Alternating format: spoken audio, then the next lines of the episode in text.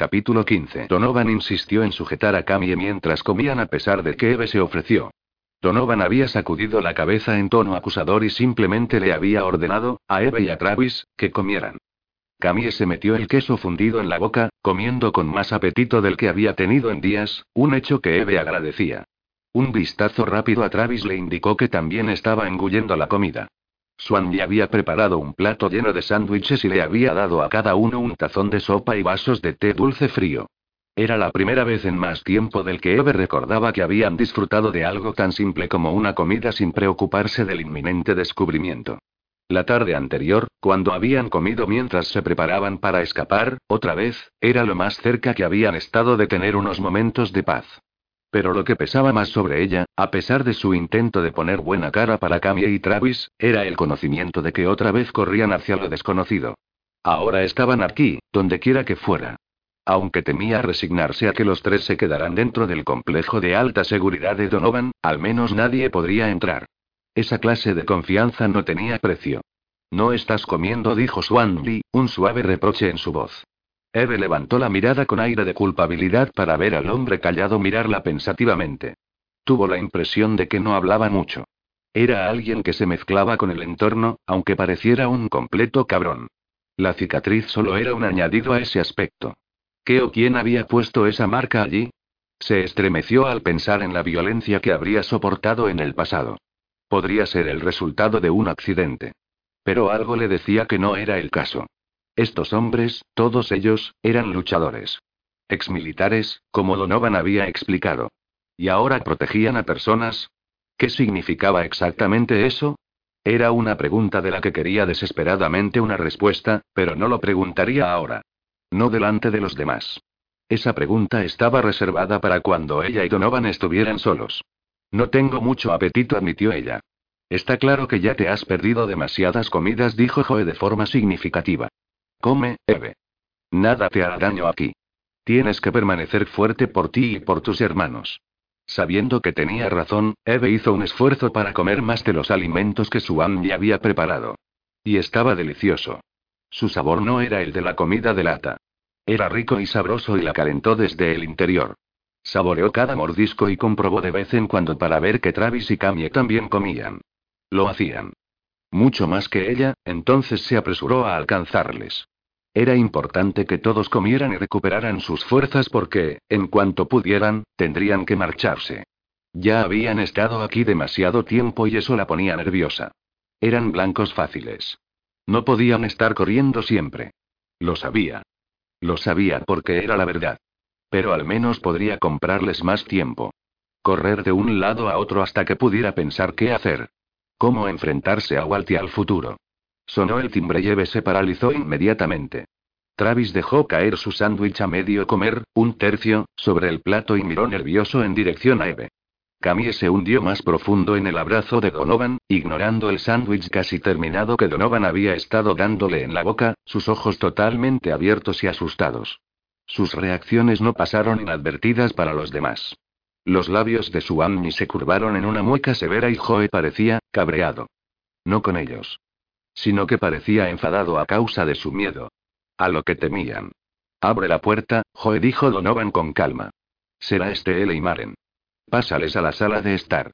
Cuando Eve, Camille y Travis terminen de comer, Maren puede examinarles. Aunque se lo dijo a Joe, Eve sabía que lo último estaba destinado a ella y a sus hermanos.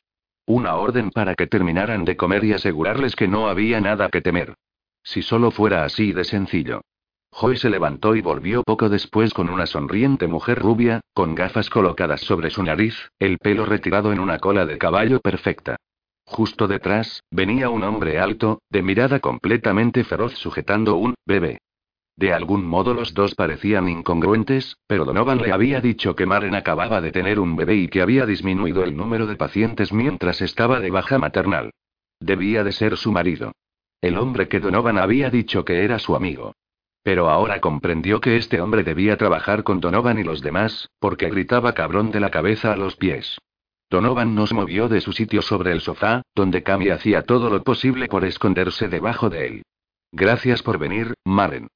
Te necesitamos, dijo Donovan como saludo. Hola, saludó Maren con una voz cálida mientras incluía a los ocupantes de la habitación. Se giró hacia el hombre que sujetaba al bebé. Soy Maren y este es mi marido, Estelle, y nuestra hija, Olivia. Joe hizo un gesto hacia Eve. Esta es Eve y este es su hermano, Travis, y su hermana pequeña, Camie. Hola Eve logró tartamudear alrededor del nudo de su garganta. Sonríe, Estelle Maren le amonestó. Asustas a los niños. Estelle puso los ojos en blanco, pero ofreció una sonrisa sincera primero a Eve y luego a Travis. Cuando su mirada recayó sobre Camie que se agarraba al cuello de Donovan, su expresión se suavizó y una compasión genuina llenó sus ojos. Estáis en buenas manos, dijo él bruscamente. Van se ocupará de vosotros y mi esposa es médico, la mejor. Os dejará como una rosa en nada de tiempo. Maren sonrió, sus mejillas enrojecieron por la alabanza de su marido. Pero después su expresión se puso seria. ¿Con quién empiezo? Donovan se levantó, llevando a Camie con él y luego se giró para dejarla sobre el regazo de su Angie. Camie no parecía emocionada, pero tampoco protestó. Pero no se abrazó a su Angie como había hecho con Donovan. Le miró por debajo de sus pestañas, mirándole cautelosamente. Parecía fascinada con la cicatriz de su cara y, luego, para sorpresa de Eve, alargó la mano para tocar la piel arrugada. ¿Un hombre malo te hizo daño? Swanny sonrió, el calor entrando en sus ojos. Sí, cariño. Pero sabes que... Donovan y el Kji se ocuparon de ello. Esos hombres malos nunca harán daño a nadie otra vez. Mi papá le hizo daño a Evie, dijo Camie en voz baja. ¿Puedes hacer que él nunca le haga daño otra vez? Camie. Eve la riñó, sobresaltada por el arrebato de la niña. Pero nadie en la habitación se perdió su comentario. La expresión de Donovan se convirtió en una feroz y la cólera apareció en los ojos de Joe y Estelle. Incluso su Andy estaba frunciendo el ceño ahora, pero sabiendo que asustaría a Camie, se esforzó en controlar su reacción. Nadie le hará daño a Eve. Ni a ti ni a Travis, su Andy corrigió suavemente. Tienes mi garantía, pequeñita. Vale, Camie dijo, inclinándose un poco más cerca del pecho de su Andy. Swanny parecía encantado con que la niña estuviera de gusto con él y puso sus grandes brazos alrededor de ella, anclándola más firmemente a su pecho. Era un mensaje silencioso para ella, y para Eve y Travis, que hablaba completamente en serio en su compromiso de verles a salvo. Tienes que empezar con Travis, dijo Donovan. Necesitarás el equipo de rayos X de la enfermería. Me preocupa que se haya roto alguna costilla. Podemos llevarles en coche. No quiero que ninguno de ellos camine después de lo que han pasado. No quiero arriesgarme a perjudicarles más. Maren asintió su acuerdo. ¿Qué más me voy a encontrar aquí? ¿Lo sabes? ¿Has hecho una evaluación? Eve apreció el método enérgico, sensato, directo de Maren. Claramente estaba en el modo del médico. La inteligencia brillaba en sus ojos azules, pero lo que a Eve le gustó más fue sus maneras apacibles. No había venido haciendo demandas o ladrando órdenes. No, Donovan dijo. No hemos tenido tiempo. Mi prioridad era traerles aquí para que pudieran ser examinados. Travis y Cami estaban en una alcantarilla cuando les encontramos. La tormenta pilló a Eve mientras intentaba salvar a Travis y la encontramos atrapada debajo de un colchón. El colchón probablemente le ha salvado la vida, murmuró Maren. Eve sintió que la sangre se drenaba de su cara. No lo había considerado. Había estado demasiado aturdida por el terror del momento y había estado aliviada por sobrevivir a una tormenta tan mortal. Pero Maren tenía razón. Si el colchón no la hubiera tirado al suelo y la hubiera mantenido atrapada debajo, probablemente habría muerto. Bueno, vamos a ello, declaró Maren. Examinaré a Travis y haré las radiografías y luego seguiré desde allí. Donovan no hizo ningún movimiento para reclamar a Camie de los brazos de su Angie. Camie parecía como si fuera a protestar hasta que Donovan le puso una mano en su mejilla. Necesito que dejes que su te lleve, cariño. Tengo que ayudar a tu hermana. ¿Estás de acuerdo? Eve habría hablado, pero como si sintiera que iba a hacer justo eso, Donovan la hizo callar con una mirada. Vale, Camia dijo, volviéndose a deslizar el pulgar en la boca. Cuidaré muy bien de ti, dijo Suanni en un tono grave. Camie puso una media sonrisa y se recostó contra el pecho de Suanni. Las lágrimas ardieron en los ojos de Eve. Todos eran tan agradables. Tan gentiles y comprensivos con todos ellos. La gente no hacía lo que estas personas hacían. Desvivirse por unos completos extraños. Tomando un interés muy personal en su bienestar. Eso le asombraba a Eve y era incapaz de comprender su generosidad y bondad. Estelle, ¿puedes ayudar a Joe con Travis? Donovan preguntó al inclinarse en el sofá donde estaba sentada Eve. Le duele mucho y ayudaría si no agravara aún más sus heridas. Pasándole el bebé a Maren, Steel se movió al otro lado de Travis y él y Joe ayudaron a Travis a levantarse. Apóyate sobre mí, dijo Joe amablemente. Steel y yo llevaremos tu peso. Entonces Donovan se concentró en Eve. Alargó la mano pero al mismo tiempo movió su otro brazo detrás de su espalda y, con cuidado, la ayudó a moverse hasta que estuvo al borde del sofá. Realmente estoy bien, dijo ella en voz baja. Me duele la cabeza y estoy segura de que tengo contusiones en sitios que ni siquiera sé, pero nada se siente roto ni duele demasiado. Estás en shock, dijo Donovan sin rodeos. Estaría más sorprendido si lo sintieras ya. Pero cuando llegue la reacción, vas a saberlo. Ahora déjame ayudarte y no discutas. Eve cedió y le permitió ayudarla a levantarse. Su fuerte brazo rodeó su cintura, anclándola firmemente a su lado. Y Dios, se sentía bien. Apoyarse en este hombre y su fuerza. Era como estar sostenida por una roca inamovible. En ese momento, supo que nada podría dañarla. Que Donovan no lo permitiría. Era una suposición alocada, pero no tenía ninguna intención de pensar de manera diferente. Ella, todos ellos, necesitaban un tiempo donde se sintieran a salvo y seguros. Se movieron lentamente hacia la puerta, Swan liderando el camino sujetando a Camie. Travis, con la ayuda de Joe y STL, salió después de su y Maren, sujetando al bebé, caminaba al otro lado de Eve, cerniéndose como si le preocupara que Eve se desmayara. Estaba tan mal. No se sentía tan terrible. Pero tal vez Donovan tenía razón. Cuando la adrenalina disminuyera, tal vez comenzaría a pedir piedad. Apretó los labios, decidida, sin importar lo que ocurriera, a permanecer estoica para Travis y Camie. Ya tenían bastante miedo sin que ella se añadiera a sus preocupaciones.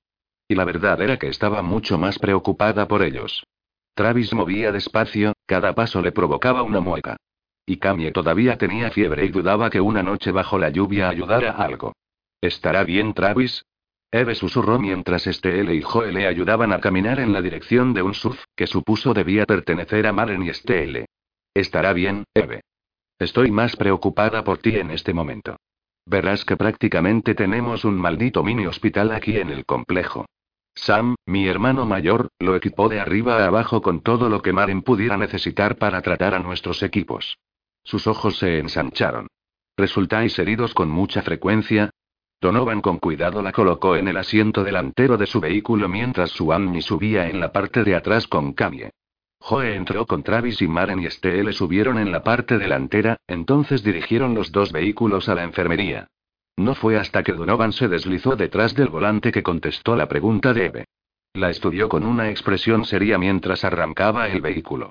Te he dicho lo que hacemos.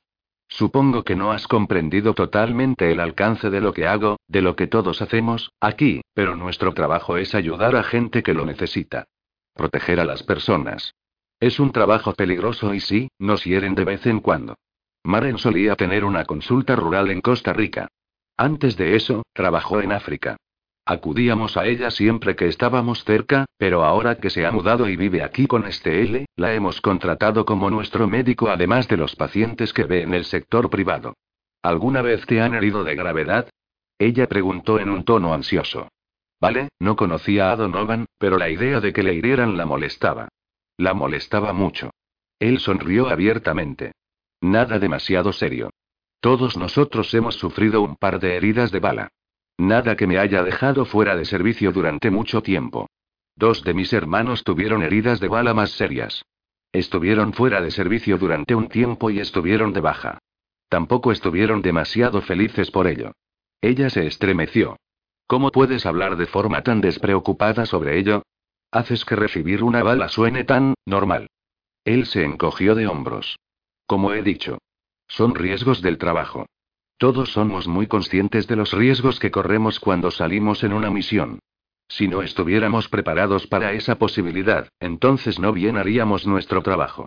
No muchas personas arriesgarían sus vidas por un extraño, murmuró ella. Nosotros sí, contestó él simplemente. Condujeron a través del complejo en la dirección en la que habían venido, y pasaron al lado del edificio que Eve había notado al entrar. El que no tenía ventanas y que parecía un bloque grande y pesado de hormigón. Lo que no había visto en ese momento era que había un edificio más pequeño directamente detrás de él. Este tenía ventanas en el frente. ¿Era la enfermería que Donovan había mencionado? Se sintió intimidada al tener unas instalaciones tan sofisticadas y autónomas. Aeropuerto, hangares, un helicóptero, campo de tiro. Y una auténtica clínica médica. ¿Qué es ese edificio? Ella preguntó, gesticulando hacia el que no tenía ventanas. La sala de control, dijo Donovan. Ella se volvió hacia él. ¿Sala de control? Es donde planificamos nuestras misiones. Allí están nuestras comunicaciones, ordenadores, toda la tecnología que nos ayuda en nuestro trabajo. Esa tecnología, y yo, somos el cerebro en esta operación, contestó él con una sonrisa. Él es nuestro friki residente, dijo y hablando por primera vez desde que dejaron la casa de Gonovan. Parece que haces un poco de todo, Eve murmuró. Paramédico, friki, exmilitar y ¿hay algo que no puedas hacer? Él fingió considerar el asunto un momento y luego su sonrisa se ensanchó. No. Muy humilde también indicó su Amni de forma concisa. Eve no pudo evitar la ligera sonrisita que se le escapó. Donovan se detuvo en seco mientras se disponía a salir del lado del conductor. Tienes una bonita sonrisa, Eve. Ella no tenía ni idea de qué decir ante eso. Inmediatamente se puso seria, porque realmente qué derecho tenía a sonreír cuando sus hermanos estaban heridos y enfermos. No te lo he dicho para que dejaras de sonreír, Donovan dijo al aparecer en su puerta. No he tenido mucho por lo que sonreír, ella respondió en voz baja mientras él la ayudaba a salir del vehículo. Y yo tengo la intención de rectificar eso. Eve se quedó boquiabierta, pero él ignoró su reacción y comenzó a hacerla andar a pasos lentos, medidos, hacia la puerta donde Joe y Estelle ya habían llevado a Travis. Swanby le seguía rápidamente, llevando a Camille. Quiero estar con Travis, dijo Eve con inquietud. Tengo que asegurarme de que está bien. Donovan deslizó una mano por su brazo, extendiendo el calor en su estela. Estará bien, Eve. Os pondré a ti y a Camille en la otra sala de examen para que estés con ella cuando Maren la examine. Sí, desde luego dijo Eve a toda prisa. No he querido decir que iba a dejar sola a Camille. Solamente pensé que podríamos estar todos en la misma sala de examen. Donovan la condujo a una pequeña sala de examen y la dejó en una silla. Entonces se dio la vuelta hacia su Andy y cogió a Camille de sus brazos y la colocó en el extremo de la camilla acolchada. Las salas son pequeñas y solo hay dos. Maren necesitará espacio para meter el equipo portátil de rayos X. Joy y Estelle estarán con él y, en cuanto termine con Travis, te dirá cómo está. Lo prometo. Eve asintió, pero la ansiedad la comía viva. Travis hacía un gran esfuerzo por ocultarle su dolor. Sabía que él no quería que se preocupara. Pero había visto lo difícil que le resultaba incluso caminar. La espera pareció interminable. Y luego, por fin, Maren entró en la sala, con una sonrisa tranquilizadora en la cara. Eve se levantó, ganándose un ceño de reprobación por parte de Donovan, que se acercó a estabilizarla cuando se tambaleó. ¿Cómo está? Ella preguntó con inquietud. Tiene algunas costillas rotas, pero son las inferiores y no le han dañado los pulmones ni otros órganos internos. Su pulso está bien y no tiene ningún signo de hemorragia interna, pero Donovan tendrá que vigilarle de cerca durante los días siguientes. Le examinaré a diario hasta que esté satisfecha de que se recupera bien. ¿Eso es todo? Eve preguntó, con miedo de que hubiera más. Solo unos golpes, magulladuras y arañazos. Tiene mucha suerte. Todos la tenéis. Un tornado no es moco de pavo. Hiciste bien en meterles en aquella alcantarilla, pero tú también deberías haber estado allí, la regañó Maren. Ellos son más importantes, dijo Eve con ferocidad. Donovan la tocó en el brazo, pasando su dedo ligeramente por la piel hasta su hombro. También eres importante, Eve. Ahora, ¿qué te parece si te echo un vistazo, jovencita? Le dijo Maren en un tono alegre a Camille. Camille miró tímidamente por encima de Maren y luego a Donovan buscando apoyo. Donovan se había ganado rápidamente la confianza de Camille. Era algo que todavía asombraba a Eve. Camille incluso se había acercado a su Angie. Estaba agradecida a su y a Donovan y, bueno, a todos ellos por demostrarle a Camille que no debía tener miedo de todos los hombres. Solo rezaba para que esa fe no fuera inmerecida. Eso acabaría con Camille y cimentaría su miedo a todos los hombres. Estaré justo aquí, cariño. Y también Eve. Maren no te va a hacer daño. Solamente quiere ayudarte a sentirte mejor. Camille asintió despacio y giró sus grandes ojos a Maren que la sonrió calurosamente y luego comenzó su examen. De vez en cuando, Maren fruncía el ceño al escuchar los sonidos de la respiración de Camille. Después le tomó el pulso y la temperatura y le examinó la garganta y palpó los nódulos linfáticos. Cuando terminó, Eve se echó hacia adelante con impaciencia, esperando el diagnóstico de Maren. Está enferma, dijo Maren sin rodeos. Normalmente la llevaría al hospital con fluidos y antibióticos en una vía intravenosa, pero entiendo que no es una opción para ti. Voy a ponerle una intravenosa aquí y Donovan puede administrarle los antibióticos en casa hasta que vea una mejora de su estado. ¿Está muy enferma? Eve susurró. ¿Qué le ocurre? Tiene principios de neumonía. Quiero hacerle una radiografía de pecho para confirmar mi sospecha, pero el sonido de su respiración es muy laborioso y tiene ruidos al respirar. Si no se lo tratamos, podría ponerse muy enfermo. Aunque Maren no lo dijera delante de Camille para no asustarla, Eve entendió lo que no había dicho. Que Camille podría morir. Eve enterró la cara en sus manos cuando los sollozos salieron de su garganta. El brazo de Donovan la rodeó, llevándola a sus brazos. Él se agachó en el suelo al lado de la silla de Eve y la sostuvo, meciéndola hacia adelante y hacia atrás. Lo intenté, Eve jadeó.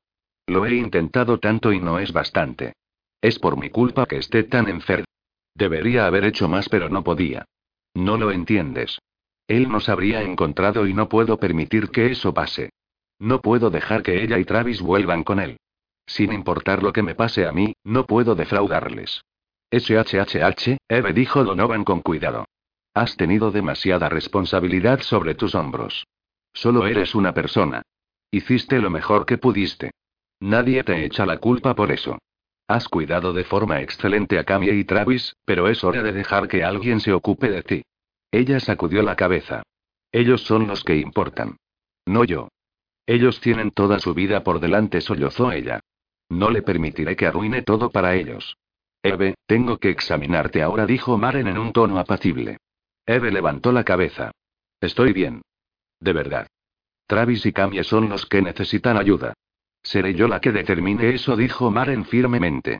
Tu cabeza todavía sangra de una herida y tengo que ver a lo que me enfrento. Eve levantó la mano perpleja y luego miró los dedos que estaban manchados de sangre. Donovan la ayudó a levantarse y luego cogió a Camille en brazos para que Eve pudiera tomar su lugar sobre la camilla. ¿Recuerdas todo lo que pasó durante la tormenta? Maren le preguntó mientras examinaba el pelo de Eve. ¿Puedes decirme dónde te duele? Le dolía todo el cuerpo. Se sentía como una contusión gigantesca. Donovan había tenido razón sobre una cosa. Ahora que la reacción había pasado, sentía cada parte de su cuerpo y gritaba en protesta. Todo ocurrió muy rápido, dijo Eve. Intentaba llevar a Camille y a Travis a un lugar seguro. Travis fue golpeado por una rama enorme y tuve que dejarle para meter a Camille en la alcantarilla. Cuando salí, algo me tiró al suelo y luego Travis estaba allí. Pero el viento me levantó. E hice que Travis me dejara para que volviera con Camille. No recuerdo mucho más.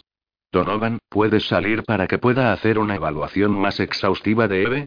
Maren preguntó con calma. ¿Por qué no llevas a Camille para que vea a Travis? Joy y Estelle están con él. Ya le he vendado las costillas y le he dado algo para el dolor. Asegúrate que darle algo a Eve también, dijo Donovan con una voz firme. Los labios de Maren se arquearon en media sonrisa. Lo pillo, Donovan. Ahora fuera. Después de que Donovan se marchara, Maren se volvió hacia Eve. Puedes desnudarte para mí. Quiero examinar todas tus extremidades y también tu abdomen. Dependiendo de lo que encuentre, también puedo hacerte unas radiografías. Tienes un golpe bastante grande en la cabeza. Preferiría poder hacerte un tac, pero no tengo ese equipo aquí. Eve se desnudó despacio, con Maren sujetando su brazo como apoyo. Cuando terminó, se reclinó sobre la camilla y Maren hizo una evaluación enérgica, de vez en cuando preguntándole si le dolía una zona. Después de varios largos minutos, Maren ayudó a Eve a sentarse y luego a vestirse. Mi única preocupación es la gravedad de la herida de la cabeza, dijo Maren. Tienes un montón de golpes, pero no creo que tengas nada roto. Vas a tener que tomártelo con calma durante varios días. Todos vosotros. Y lo digo en serio, Eve. Descanso total. No quiero que levantes ni un dedo. Pero no puedo, Eve protestó. Nos marchábamos. No puedo quedarme. Ya he estado aquí demasiado tiempo. Tengo que seguir moviéndome o él nos encontrará. Sé que no se rendirá hasta que lo haga. No entiendes lo que es capaz de hacer. Lo que ya ha hecho y hará otra vez. La impotencia la atrapó, abrumándola hasta que quiso llorar por la desesperación. ¿Cómo podría nadie entender la enormidad de su situación? Que si Walt les atrapaba, encerraría a Eve y luego Camille, y Travis, se quedarían solos y él se vengaría y reforzaría su control sobre ellos. ¿Te vas a quedar, Eve? Eve se giró para ver a Donovan que estaba en la puerta ahora abierta, mostrando en la cara una severa determinación. No tengo ningún lugar donde quedarme, Eve susurró. El remolque ha desaparecido. No tenemos nada. Todo lo que poseo está en la maleta que encontraste. Es todo lo que tengo para vivir y no es bastante. La expresión de Donovan era decidida, sus labios estaban tensos en una línea apretada al mirarla fijamente sin parpadear. Eso no es cierto, Eve. Me tienes a mí. Tienes al Pji. Tú, Camille y Travis os quedaréis conmigo. Capítulo 16. Donovan vio cómo el color escapaba de las mejillas de Eve. Ella se agarró a la camilla, el pánico evidente en sus ojos. No podemos, Eve protestó. No lo entiendes. Donovan sacudió la cabeza. Realmente estoy cansado de oír no lo entiendes. Lo que entiendo es que tú y tus hermanos necesitáis ayuda. Necesitáis un lugar donde quedaros. Necesitáis comer. Pero lo que necesitáis más que nada es saber que estáis a salvo y que nadie os hará daño. Entiendo tus miedos y reservas, Eve. De verdad. Créeme. Pero tu respuesta no es ninguna verdadera solución al problema y, si te callaras y lo pensaras durante un minuto sabrías que tengo razón. Él siguió, interrumpiendo la protesta que ya se formaba en sus labios. No podéis seguir corriendo. No es forma de vivir para cualquiera de vosotros. Y el siguiente lugar en el que aterricéis no tendrá lo que tienes aquí. Personas que se preocupan por vosotros. Personas que os protegerán. No me conoces, Eve susurró. ¿Cómo es posible que pudierais preocuparos por mí o y Travis? Lo que sugieres es una locura. Las personas no llevan a su casa a extraños. Tampoco harían promesas cuando no tienen ni idea contra qué se enfrentan. Tienes razón. No lo sé. Aún. Pero me lo contarás. Es una conversación que tú y yo tendremos pronto. Pero ahora mismo, mi prioridad es que consigas todo el cuidado que necesitas y asegurarme de que todos descansáis y os reponéis de las heridas y que Camille supera su enfermedad. No puedes jugar con esto, Eve. Camille está muy enferma. Tienes que pensar en ella y en qué es lo mejor, no solo para Camille, sino para Travis y para ti. Ella es todo en lo que pienso, dijo Eve con ferocidad. Ella es en quien pienso cada minuto del día. Donovan se acercó a Eve, tomándola de la mano, entrelazando los dedos alrededor de los suyos. Su mano temblaba en la suya y acarició con el pulgar sus nudillos, tratando de calmar un poco la ansiedad que salía en oleadas. Durante un momento, ella agarró su mano, casi como si quisiera desesperadamente el consuelo que le ofrecía. Él lo tomó como una señal positiva de que por fin, estaba llegando a ella. Nunca he pensado, ni durante un momento, que no estuviera en el punto más alto de tus pensamientos ni que no fuera tu prioridad. Si te he dado a entender eso, te pido perdón. Todo lo que digo es que necesitas ayuda y voy a dártela. No aceptaré un no por respuesta. Eve le miró fijamente, aturdida. Entonces miró a Maren, mostrando incomodidad en los ojos porque Maren hubiera atestiguada esta conversación. Eve Maren comenzó suavemente. No quiero meterme donde no me llaman, pero estoy de acuerdo con Donovan. Como médico y como alguien que tiene una conexión muy cercana al GIL y a la familia Kelly. Camille está muy enferma y tiene que estar con medicación intravenosa. No va a reponerse de la noche a la mañana. Va a llevar tiempo. Y Travis no está en condiciones de ir a ninguna parte, salvo a la cama donde pueda descansar y recuperarse. Sé que has hecho lo mejor que podías, pero todos necesitamos ayuda en algún momento. Sé que yo la necesité. Y el Tji vino a buscarme. Igual que pueden ayudarte. Acéptalo de alguien que ha estado allí y ha hecho esto. En más de una ocasión añadió ella con una sonrisa pesarosa. Donovan, y el Tji, son los mejores. Y necesitas a los mejores. Camille y Travis también se merecen lo mejor. Sería terriblemente negligente como profesional médico si os permitiera ir por ahí en vuestra condición actual. Donovan le envió una mirada agradecida. Lo que Maren había dicho ganaba puntos con Eve. El reconocimiento se había instalado en los ojos de Eve cuando Maren dijo sin rodeos su opinión. El reconocimiento de que Maren, y Donovan, tenían razón. Los hombros de Eve se hundieron y, brevemente, cerró los ojos. Cuando se volvieron a abrir, estaban húmedos por el brillo de las lágrimas.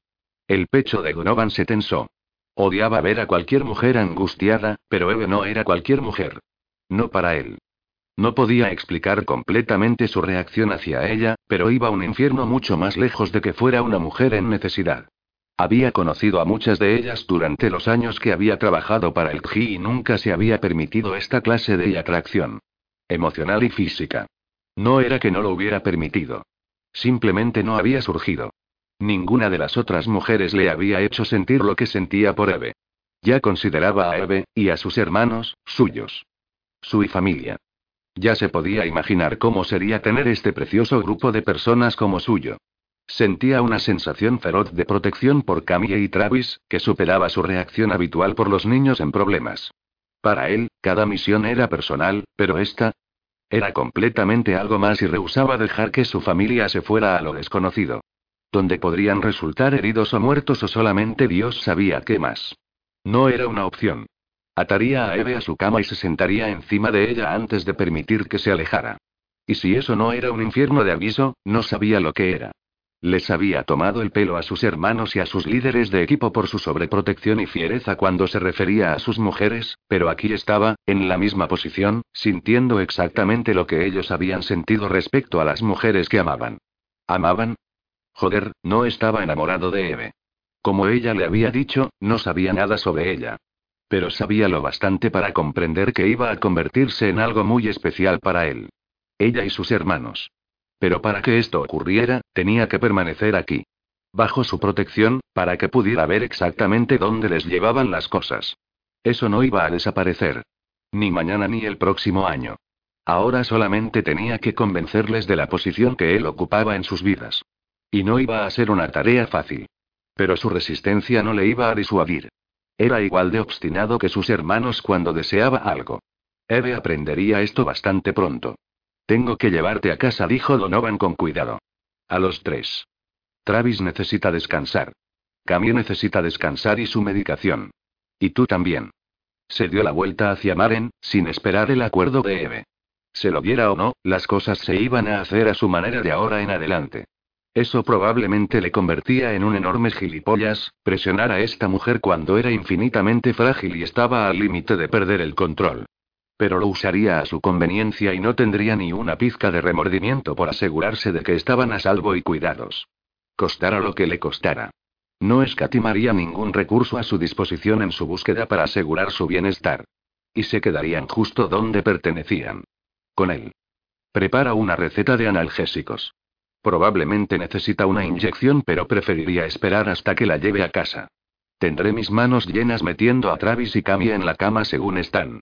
Maren asintió y sacó su libreta de recetas y garabateó varias líneas sobre ella. Después se la dio a Donovan. La he hecho a tu nombre para que no quede ningún registro de sus nombres en la farmacia, dijo ella. También hay medicación para Travis y Camille. Le pondré la intravenosa ahora y te daré las bolsas de suero y los antibióticos para que te lleves a casa. Si tienes algún problema, no dudes en llamarme. Si estás conforme, les examinaré todas las tardes, pero te llamaré antes de venir para que me esperes. Donovan llevó a Maren a sus brazos. Gracias, cariño. Realmente aprecio todo lo que haces por nosotros. No sé si lo decimos bastante a menudo, pero no sé lo que haríamos sin ti. Maren sonrió mientras se separaba.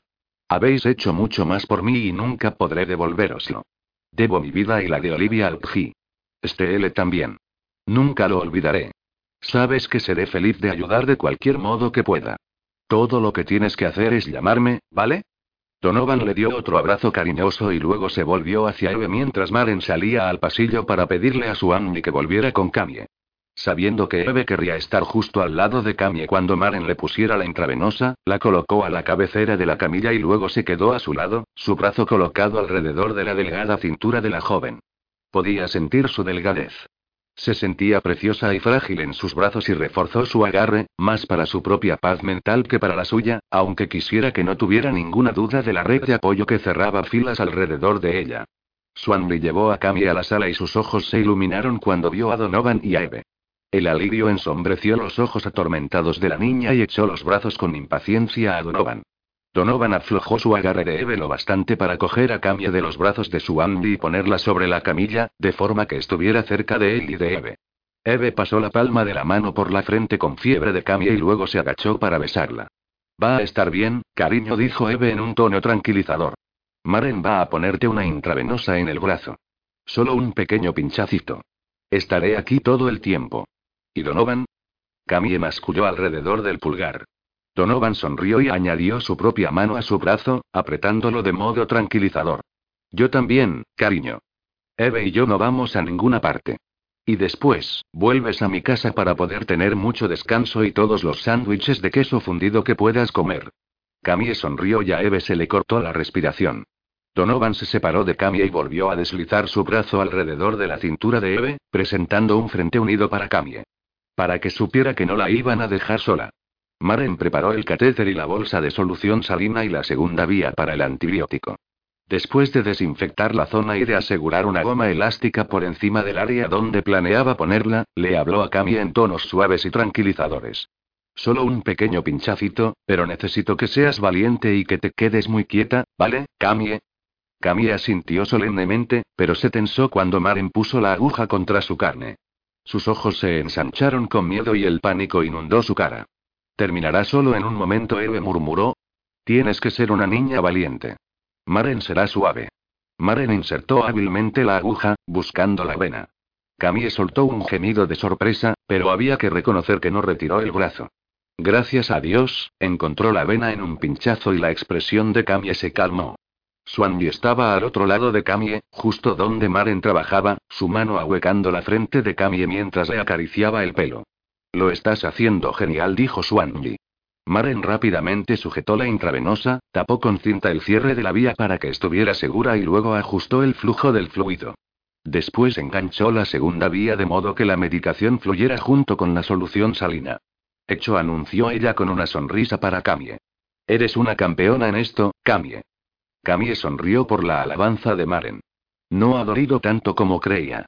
Eso es porque Maren es bastante buena en lo que hace, dijo Donovan. Ahora que todos habéis terminado podemos volver a casa y meteros en la cama. Camille parecía encantada por esa declaración. Después miró tímidamente a Donovan, claramente queriendo decir algo, pero estaba insegura. Se metió el pulgar aún más en la boca. ¿Qué pasa, cielo? preguntó Donovan en un tono suave. Puedes preguntarme cualquier cosa. No me importa. ¿Podría tener una almohada de plumas?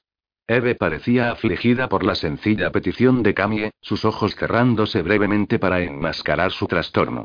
Son mis favoritas, dijo Camille alrededor de su pulgar. Eve dijo que me conseguiría una cuando tuviéramos el dinero. El corazón de Donovan se apretó. No tengo ninguna en las habitaciones de invitados, pero resulta que me encantan las almohadas de plumas y tengo cuatro en mi cama, así que estoy bastante seguro de que puedo dejarte una. Te servirá hasta que te consiga otra para ti. ¿Qué te parece? Camille asintió, sus ojos brillantes por el deleite. Asegúrate que sujetas las bolsas por encima de su cabeza mientras vais en el coche y luego la metéis en la cama. ¿Tienes un soporte para el suero en casa o tengo que enviar uno con Joe y Swanby? Maren preguntó, interrumpiendo su conversación. Cogeré uno, se ofreció Swanby. Joe y Estelle tendrán que ayudar a Travis a entrar en el coche. Donovan soltó a Eve y se agachó para coger a Camille en brazos. Envió a su Amni una mirada que le dijo que echara una mano a Eve mientras Donovan llevaba a Camille y las bolsas de la intravenosa. Una vez que todos salieron en los vehículos otra vez, Donovan condujo rápidamente a la casa. Stelle y Joe metieron a Travis en la cama en el dormitorio que Donovan le había asignado y luego Donovan puso a Camille en la cama en la habitación que compartiría con Eve. Swanby llevó el soporte para que Donovan colgara las bolsas y luego Donovan le dio las recetas a Swanby. Vete a que las preparen y espera por ellas. Diles que las necesitamos con urgencia. Jimmy me conoce, así que las preparará rápidamente. Pero también escotilla y querrá saber qué me pasa puesto que todas están a mi nombre. No le cuentes nada. Swanby asintió. Vale. ¿Quieres que prepare algo para la cena de hoy? No me importa y no tardaré mucho tiempo tener las medicinas. Déjame hacer una comprobación rápida de lo que tienes a mano y, si necesito comprar algo mientras estoy fuera, lo haré. Te lo agradezco, dijo Donovan con gratitud. Después de que su Amni se fuera, Donovan se giró hacia Eve. Mis cuñadas están preparando ropa para ti así como para Camille. Joy saldrá y conseguirá lo que Travis necesite, pero por ahora, lo que todos necesitáis más es descansar. Travis ya está dormido, gracias a la inyección que Maren le puso para el dolor, así que está cómodo y no tienes que preocuparte por él. Swanmi tardará una hora o así en regresar con las medicinas que ha recetado Maren y todo lo que necesite comprar, así que voy a ponerte una inyección en cuanto te metas en la cama con Camille y luego no quiero ver ni oír una palabra de ti hasta la hora de la cena. Eve abrió la boca para protestar, pero Donovan la hizo callar. No discutas, Eve. Todos estáis agotados y heridos. Camille ya está medio dormida, pero está nerviosa porque está preocupada por ti. Lo mejor que puedes hacer por las dos es meterte en la cama con ella y que las dos consigáis dormir algo. Eve suspiró, pero asintió su acuerdo. Te daré una de mis camisetas. Puedes cambiarte en cuanto salga y luego métete en la cama. No veré nada. No tiene ningún sentido que lleves los pantalones. Te daré cinco minutos y luego volveré para ponerte esa inyección para el dolor. Te ayudará a relajarte y a dormir. Sin esperar a escuchar si ella estaba de acuerdo o no, fue a su dormitorio y sacó una camiseta que probablemente le llegaría a las rodillas. Aunque no era tan alto como sus hermanos, tenía un torso ancho y la camiseta la quedaría grande y la cubriría modestamente. La idea de ella en su camiseta le dio una ridícula sensación de satisfacción. Volvió y empujó la camiseta en las manos de Eve. Camille luchaba para permanecer despierta y Donovan sabía que, en cuanto Eve se acurrucara a su lado, la niña caería redonda. Cinco minutos, Eve. Y luego vuelvo para ponerte una inyección. Sin esperar una respuesta, salió de la habitación y fue donde los demás estaban reunidos en la sala de estar. ¿Podemos hacer algo? Joe preguntó. Donovan asintió. Después de que te vayas y consigas ropa para Travis, necesito que pases por la casa de Sam y recojas la ropa que Sophie y Shea están juntando para Cam y Eve. Shea es la que tiene la talla más parecida a la de Eve, así que va a llevar algunas cosas a la casa de Sam, y Sophie está buscando un poco de ropa de Charlotte para Camie. No tengo ni idea cuáles son los números de zapatos, pero abordaremos eso después. No los van a necesitar en algún momento pronto de todos modos porque no van a dejar la casa.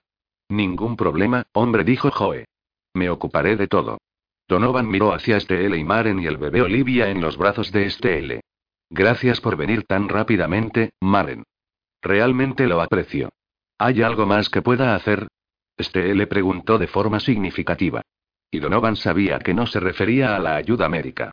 Donovan sacudió la cabeza. Después de que estén dormidos, haré que vengan todos para hablar de un plan de acción. También voy a involucrar a Sean.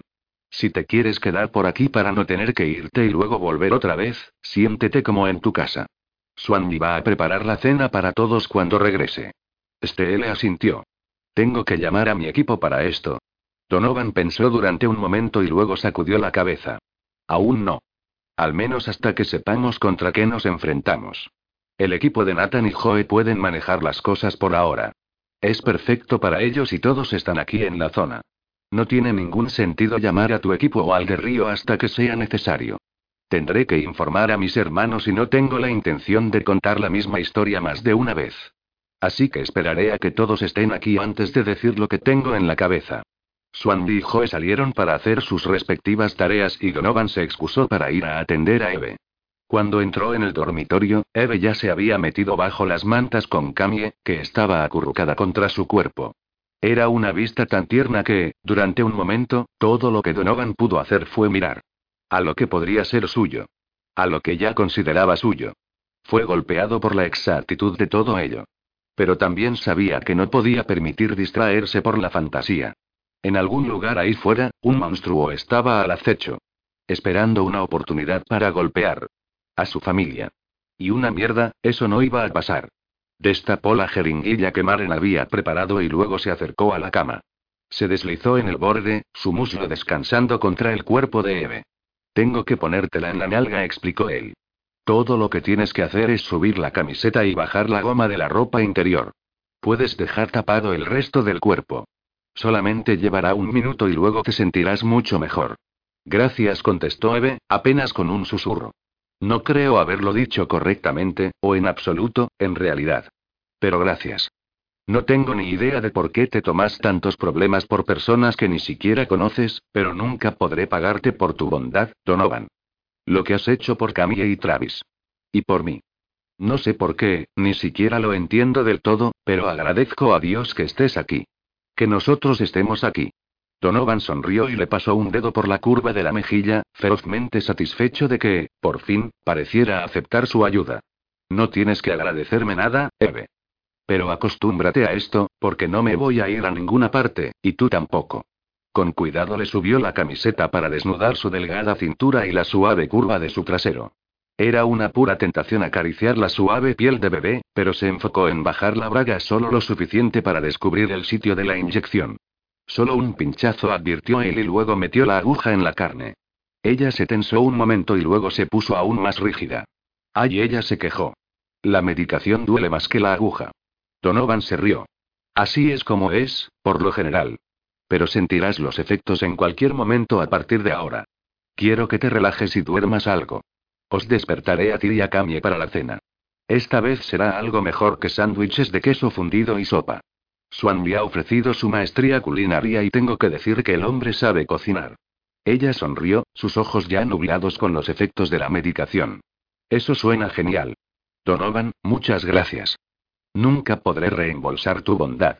Él se agachó para besarla en la frente y ella se quedó completamente quieta bajo sus labios. Lo harás, Eve. Confía en mí, lo harás. Solamente que no de la forma en que probablemente esperas. Con esa declaración críptica, se retiró, viendo que Camia ya se había dormido en los brazos de Eve. Comprobó la intravenosa, asegurándose de que estaba bien colocada y que el líquido fluía correctamente. Que descanses, Eve. Y ya sabes que estás a salvo, murmuró él justo antes de salir de la habitación y cerrar la puerta detrás de él. Capítulo 17. Una hora más tarde, Donovan se encontraba en la sala de estar donde sus hermanos, Sam, Garrett, Joe y Nathan, se habían reunido con el resto del equipo de Joe y Nathan. Swan Lee, Esquilar y Edge. Sean Cameron también estaba presente. Donovan le quería allí para que, discretamente, pudiera investigar a Eve y descubrir cualquier problema potencial con la ley. Steel y Maren se habían quedado, aunque Maren se había retirado a la cocina para alimentar a Olivia en privado. Necesitaba que Eve le diera la información antes de poder tomar cualquier gran decisión, pero no podía esperar hasta que consiguiera que confiara en él lo suficiente como para abrirse. Con suerte, ocurriría más tarde esta noche cuando él y Eve estuvieran por fin solos. Pero por ahora, necesitaba a todos preparados porque algo o alguien estaba detrás de Eve. Su miedo no era fingido. El terror en los ojos de sus hermanos no era una actuación. ¿A qué nos enfrentamos, Van? Sam habló el primero, rompiendo el pesado silencio de la habitación. No lo sé exactamente, dijo Donovan con gravedad. Pero tengo que averiguarlo rápido. Voy a intentar conseguir que Eve me lo cuente esta noche. Ella no confía fácilmente, pero me estoy acercando a ella. Conseguir que estuviera de acuerdo en quedarse aquí fue un paso enorme en la dirección correcta. Miró a Sean, que estaba apoyado contra la pared, las manos dentro de los bolsillos del uniforme. Acababa de salir de servicio y aún no había ido a casa. Donovan sabía que, probablemente, estaba cansado, pero Sean no había vacilado en venir cuando Donovan se lo había pedido. Sean, necesito que investigues de forma muy discreta a Eve, a Camille, y también a Travis. No estoy seguro de si están usando sus verdaderos nombres, pero Anson es el nombre que dio Travis. Mira lo que puedes desenterrar sobre alguien que case con sus descripciones, pero no necesito que nadie lo sepa. Si encuentras algo, me lo cuentas a mí, independientemente de lo que descubras. La mirada de Sean se entrecerró. ¿Qué esperas encontrar exactamente? No lo sé, contestó Donovan francamente. Lo que sé es que están escapando y están asustados de alguien. Camille está aterrorizada de los hombres. Mencionó que su papá había hecho daño a Eve. No el padre de Eve, sino el de Camille. Así que me pregunto si tal vez Camille y Travis son medio hermanos de Eve y comparten a su madre, o quizás Eve es una tía o una pariente preocupada. Solamente necesito lo que puedas desenterrar sin dejar ningún rastro de que estás investigando. Sean asintió. Haré lo que pueda. Donovan amplió su mirada para incluir a los demás. Os necesito a todos en esto. Quiero reforzar la seguridad alrededor del complejo. Hacer guardias regulares.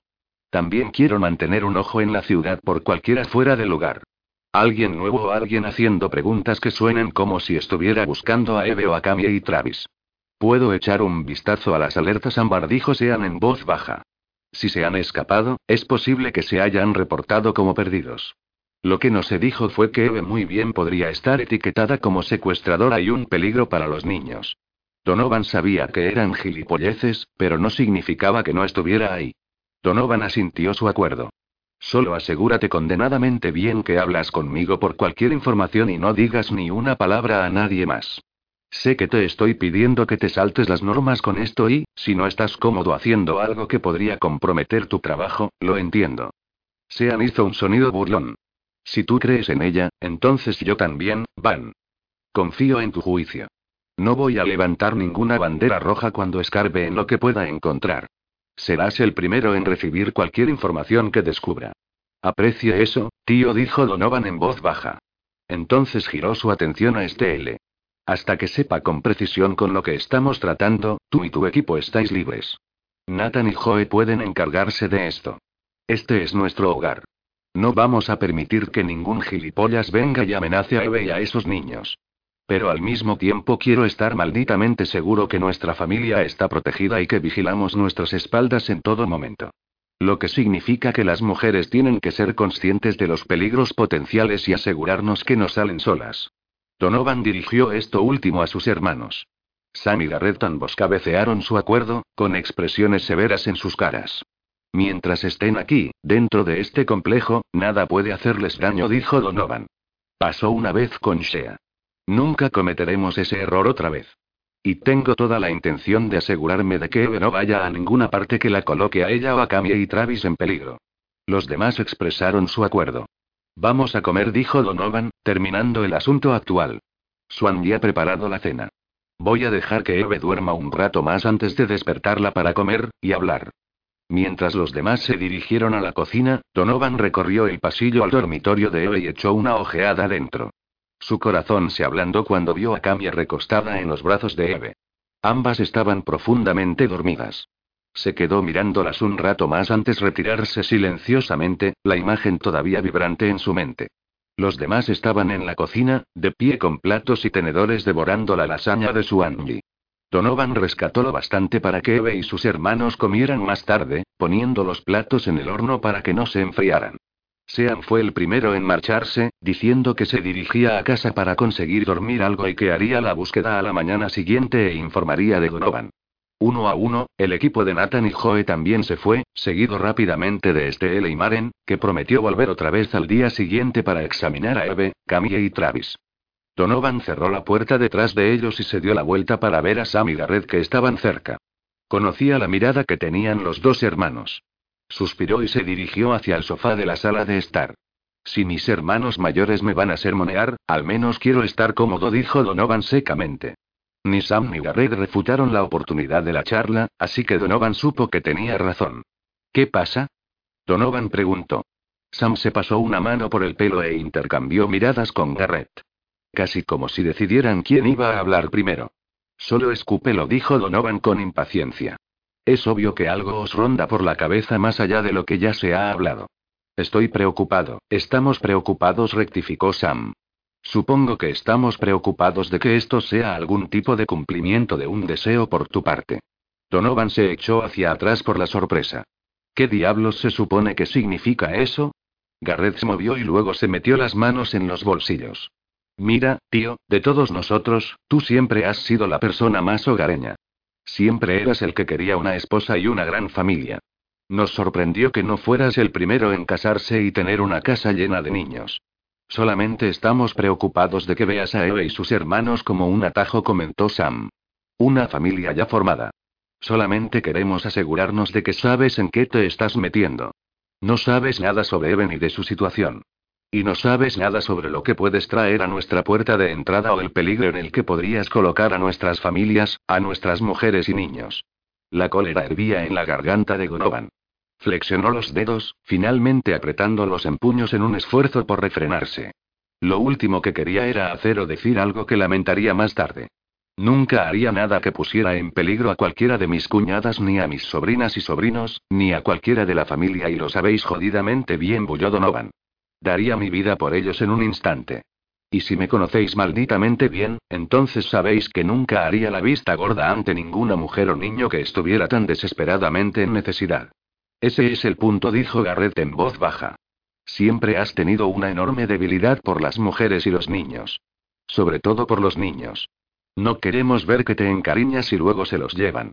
No tienes ni idea sobre la madre o el padre de esta historia o si Eve misma es el peligro para Camille y Travis. Donovan luchó para mantenerse frío. Entendía la preocupación de sus hermanos. Lo entendía. Pero todavía le cabreaba y, a juzgar por las miradas en las caras de sus hermanos, sabían que estaba cabreado. Sabes que siempre te apoyaremos, dijo Sam. No somos inmunes a Even y a sus hermanos. Es solo que no queremos ver que te hacen daño. Estamos preocupados por si te estás implicando demasiado emocionalmente y tienes que dejarlo ir. Tratarlo como cualquier otra misión. Ayudar a Eve y a sus hermanos, pero manteniendo la distancia y dejando tu corazón fuera. Se suponía que Sara solo era una misión, desafió Donovan. ¿Recuerdas lo rápidamente que se hizo personal para ti? ¿Y tú, Sam? Te implicaste con Sophie mientras estabas en una misión y lo último que deberías haber estado haciendo es follar con una mujer cuando estábamos siguiendo el rastro de Mouton. ¿Lo lamentáis alguno de los dos ahora? Mirad lo que tenéis. Mujeres. Niños y estáis esperando más niños. ¿Cómo podéis saber que Eve no es la única para mí? ¿Me negaríais la misma oportunidad de felicidad que recibisteis mientras estabais en una misión? La incomodidad asomó en la cara de Sam, y Garrett se estremeció. Sé que Eve no es solamente una maldita misión. Lo sé. También sé que es necesario resolver muchas cosas. Tengo que ganarme su confianza para que pueda estar preparado para enfrentarme a lo que sea de lo que está escapando. No creo ni por un minuto que sea una criminal. Solamente es una mujer desesperada que hace todo lo necesario para proteger a su familia. ¿No haríamos lo mismo todos nosotros? Lo que fuera necesario. Igual que vosotros hacéis por vuestras propias familias. Vuestras mujeres. Vuestros hijos. Ya estás considerando a Eve, Camille y Travis como tuyos, indicó Garrett. Es solo que no queremos ver que te hacen daño, hombre. Solo quiero lo que los dos ya tenéis, dijo Donovan, su voz cada vez más baja y sacudida ligeramente con emoción. Y tal vez es esa persona. Tal vez no. Pero no voy a ignorar lo que siento con solo mirarla, porque aún no tengo todas las piezas del rompecabezas. Justo igual que ninguno de vosotros os alejasteis de vuestras mujeres quienes en ese momento solamente eran una misión. Solo alguien con problemas. Punto anotado, dijo Sam con una voz reticente. Que sepas que te apoyamos y que, si tienes sentimiento por Eve, más allá de los de alguien en problemas, entonces la consideramos de la familia y uno de nosotros. Haremos todo lo que podamos para ayudar. De ninguna forma permitiremos que hagan daño a Camille y a Travis. Ni a Eve. Pero queremos que entres en esto con los ojos abiertos. Aceptarías a un adolescente y a una niña de cuatro años, y no va a ser fácil. Donovan se rió, aliviando un poco de la tensión de sus hombros. ¿No es eso lo que hizo mamá con Rusty? Travis no es un chico beligerante, a la defensiva, como era Rusty, no es que no tuviera una buena razón para serlo. Travis es un buen chico. Asustado, pero decidido a proteger a sus hermanas. No debería tener ninguna preocupación a su edad, pero en cambio dejó su niñez y se hizo un hombre mucho antes de su tiempo. Estaría orgulloso de considerarle mi hijo, aunque no es como si fuera lo bastante viejo como para ser su padre. Tanto Sam como Garrett se rieron en silencio, relajando sus posturas rígidas. Sí, bueno, tendrías un infierno de comienzo si te convirtieras en padre de un chico de 15 años cuando no eres mucho mayor que él, dijo Garrett. Donovan suspiró. Algunos días me siento un infierno mucho más viejo. Todos nosotros hemos visto más en nuestras jóvenes vidas que un montón de personas verán o experimentarán alguna vez. Esa mierda envejece a una persona. Es hora de que empiece a pensar en asentarme y tener una familia propia. El tiempo pasa y yo estoy inmóvil. Me gusta el PGI. No haría ningún otro trabajo. Pero no quiero que se convierta en toda mi vida. Quiero lo que vosotros tenéis. Una esposa a la que encontrar en casa. Hijos para llenar mi casa. Quiero una razón para vivir y una razón para volver de cada misión. Sam y Garrett intercambiaron miradas rápidas, preocupadas. Donovan sabía que sonaba cansado y que ellos no estaban acostumbrados a escucharle decir esa clase de mierda importante. Pero estaba cansado. Estaba listo para el cambio. Estaba listo para dejar que la vida pasara delante de él mientras se quedaba a un lado viviendo para cada misión con nada que le espere en casa después. No me miréis así, dijo Donovan secamente. Como si fuera hora de ponerme una camisa de fuerza y encerrarme. Soy un chico grande. Puedo cuidarme y estoy condenadamente seguro de que no necesitáis interferir en mi vida amorosa. De todos modos, os estáis entrometiendo. Contrariamente a lo que podríais creer, no me meto de forma imprudente en una situación sin examinar primero todos los ángulos. Pero cuando digo esto, sé que entenderéis lo que quiero decir, porque fue así para vosotros cuando conocisteis a Sofía y a Sara. Cuando miro a Eve, veo algo más que una mujer en peligro. Veo a alguien que es diferente del resto de misiones en las que he participado. Aún no puedo saber dónde me llevará esto, pero no va a detenerme de aprovechar la oportunidad. Lo entiendo, dijo Garrett suavemente. Fue así para mí con Sara. Pero te recordaré que me sermoneaste sobre implicarme demasiado emocionalmente. Estabas preocupado por mí en ese momento y hasta te ofreciste a llevar a cabo la misión porque pensaste que me estaba dejando llevar por mis emociones. Solamente te estoy devolviendo el favor. Donovan sonrió. Aprecio la preocupación fraternal, pero lo entiendo. ¿Vale? Ahora si vosotros dos os vais a casa con vuestras mujeres, entonces podré seguir pensando en cómo conseguir que Eve confíe en mí lo bastante como para compartir cualquiera que sea el problema en el que está metida. Sam levantó las manos en una rendición fingida. Vale, vale, charla terminada. No volveremos a sacar el tema otra vez. Lo juro. Solamente vigila tu espalda y que sepas que también te vigilaremos. No es necesario decir que, independientemente de lo que necesites, lo haremos. Donovan se levantó del sofá y sonrió abiertamente a sus hermanos. Sé que será difícil para Garrett mantener su boca cerrada. Que te jodan, se quejó Garrett. Un. Y ahora tengo material de chantaje. Cruzas la línea y le diré a Sara que dejas caer bombas con la letra J otra vez. Garrett fulminó con la mirada a Donovan mientras Sam se empezaba a reír. Donovan acompañó a sus hermanos hasta la puerta, ansioso de que se fueran. Eve y los demás habían dormido durante varias horas y tendrían hambre pronto. Quería unos momentos a solas con Eve para que, tal vez, se abriera él. Capítulo 18. Donovan estaba calentando los platos de lasaña y se disponía a preparar una bandeja para poder llevar a todos la comida a la cama cuando levantó la mirada y vio que Eve estaba en la entrada de la cocina. Se sintió ridículamente encantado por la imagen. Su camiseta le llegaba a las rodillas, viéndose unas piernas delgadas y los pies descalzos.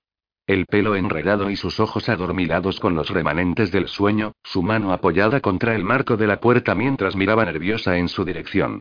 Le gustaba que estuviera en su espacio. Como si perteneciera aquí. Con él. Se lo había dicho a sus hermanos, pero verla justo aquí y ahora solidificaba su sentimiento de posesión. Esto fue lo que sintieron sus hermanos cuando se encontraron por primera vez con sus mujeres. Supieron desde el primer momento que ella era la única, Sabía que Garrett se había dejado llevar por los sentimientos en cuanto vio a Sara. Y sí, como Garrett había dicho, Donovan hasta le había aconsejado que se alejara. Para lo que sirvió. Pero ahora lo entendía. Lo entendía ahora de una forma que no había entendido entonces. Y lo sabía, igual que Garrett lo había sabido, que el futuro de Eve estaba unido inexorablemente al suyo. Lo acataba. No aceptaría ninguna otra posibilidad. Pero también sabía que no iba a ser fácil. Pero tampoco había sido fácil para cualquiera de sus hermanos o sus líderes de equipo. Y nada bueno era fácil. Pasa, invitó él, señalando la mesa. Sabía que ella estaba incómoda vestida solo con su camiseta, pero estaba decidido a actuar con normalidad, como si ella no estuviera de pie allí solo con la fina ropa interior y su enorme camiseta. Estaba calentando la comida para llevárosla a la cama, pero si te apetece, puedes comer conmigo en la mesa, y luego despertaremos a Travis y a Camille para que coman. A no ser que ya estén despiertos. Sabía que ella habría entrado y comprobado a Travis y también que no habría dejado a Camille sola en el dormitorio si estuviera despierta. Aunque hubiera tenido la intención de llevarle la cena a la cama, ahora no dejaría pasar la oportunidad de cenar con ella en la cocina, a solas. Tenían que resolver muchas cosas. Y tenía que ver si ya confiaba en él lo suficiente como para contárselo todo. No, todavía están dormidos, dijo ella en voz baja mientras se acercaba a la mesa. Por el modo de moverse, era evidente que estaba inquieta, por la forma vacilante en que le miraba, de pie torpemente al lado de una silla todavía metida debajo de la mesa.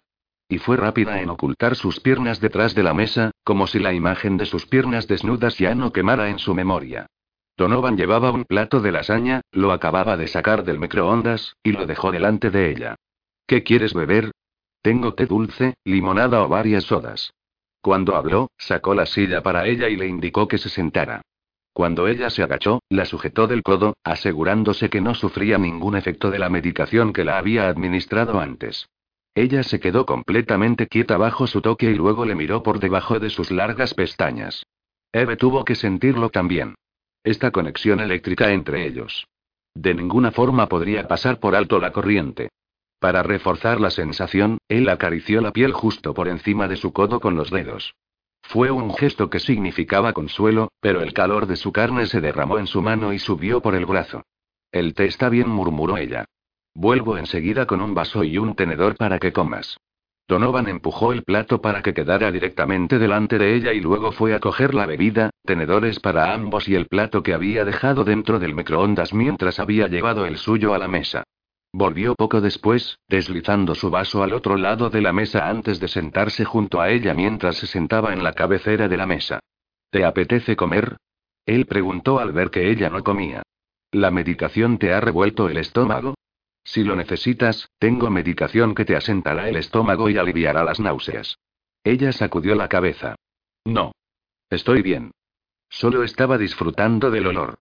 Parece delicioso. Cogió su tenedor y, con delicadeza, cortó en la esquina de la lasaña. La miró comer, miró el tenedor desaparecer en su boca y fantaseó sobre besar esa boca. Después, sacudió la cabeza y se dedicó a su propia comida. No estaba siendo nada sutil al estudiarla. No ganaría ningún punto en su apuesta de que confiara en él si la miraba con lascivia, como si fuera algún viejo verde que quisiera meterse en sus pantalones. Le dio un momento para comer, no queriendo trastornarla y que no se terminara la comida. Por las miradas de ella, y de lo que había visto de su remolque, sabía que ya se había perdido demasiadas comidas. Solo cuando Eve redujo el ritmo y luego finalmente dejó el tenedor con un suspiro, dejando solo unos pocos bocados, él dejó su propio tenedor y alargó la mano para deslizarla sobre la suya. Ella se tensó pero no se deshizo de su agarre, un hecho que le dio una gran satisfacción.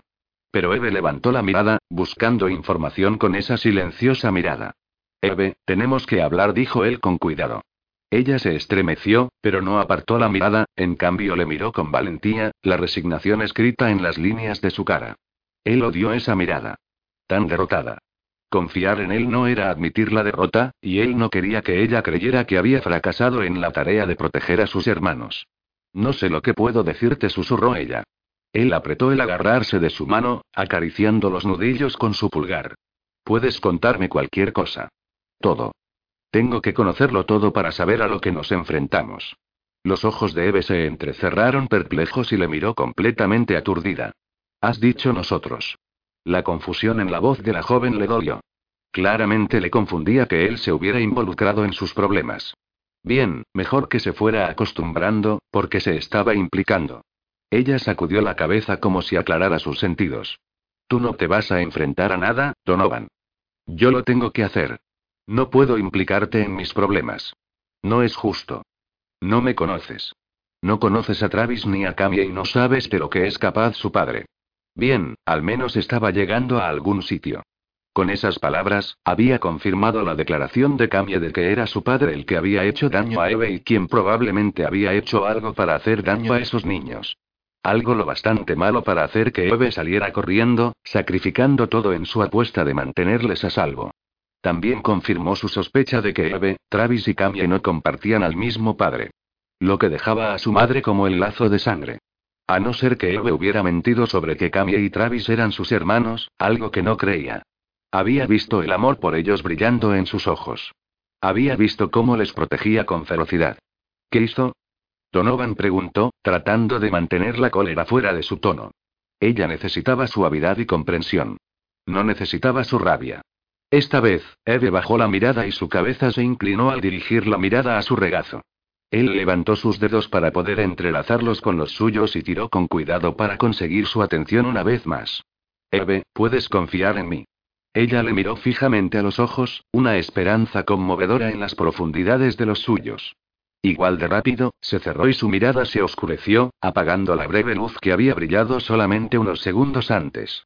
Por favor, no me malinterpretes, Donovan. Has sido muy amable. Pero no puedo permitirme confiar en nadie. Hay demasiado en juego. Todo lo que se necesita es una mala decisión por mi parte, un movimiento inadecuado y Travis y Camia sufrirán las consecuencias. ¿Y tú no? Ella enrojeció, el color subiendo rápidamente por su garganta y en sus mejillas. Yo no importo. Ellos sí. Son pequeños. Inocentes. Tienen toda su vida por delante y Travis ya ha sacrificado demasiado de la suya. Quiero que tengan vidas normales. Quiero que sean felices y que estén seguros. Solamente quiero que estén a salvo. Su voz dolía por la emoción. Reflejaba tanta necesidad y deseo que le hacía daño. Había tantas cosas mal, y otras buenas, en su declaración que Donovan tuvo que tomarse unos momentos para pensar a qué parte quería responder primero.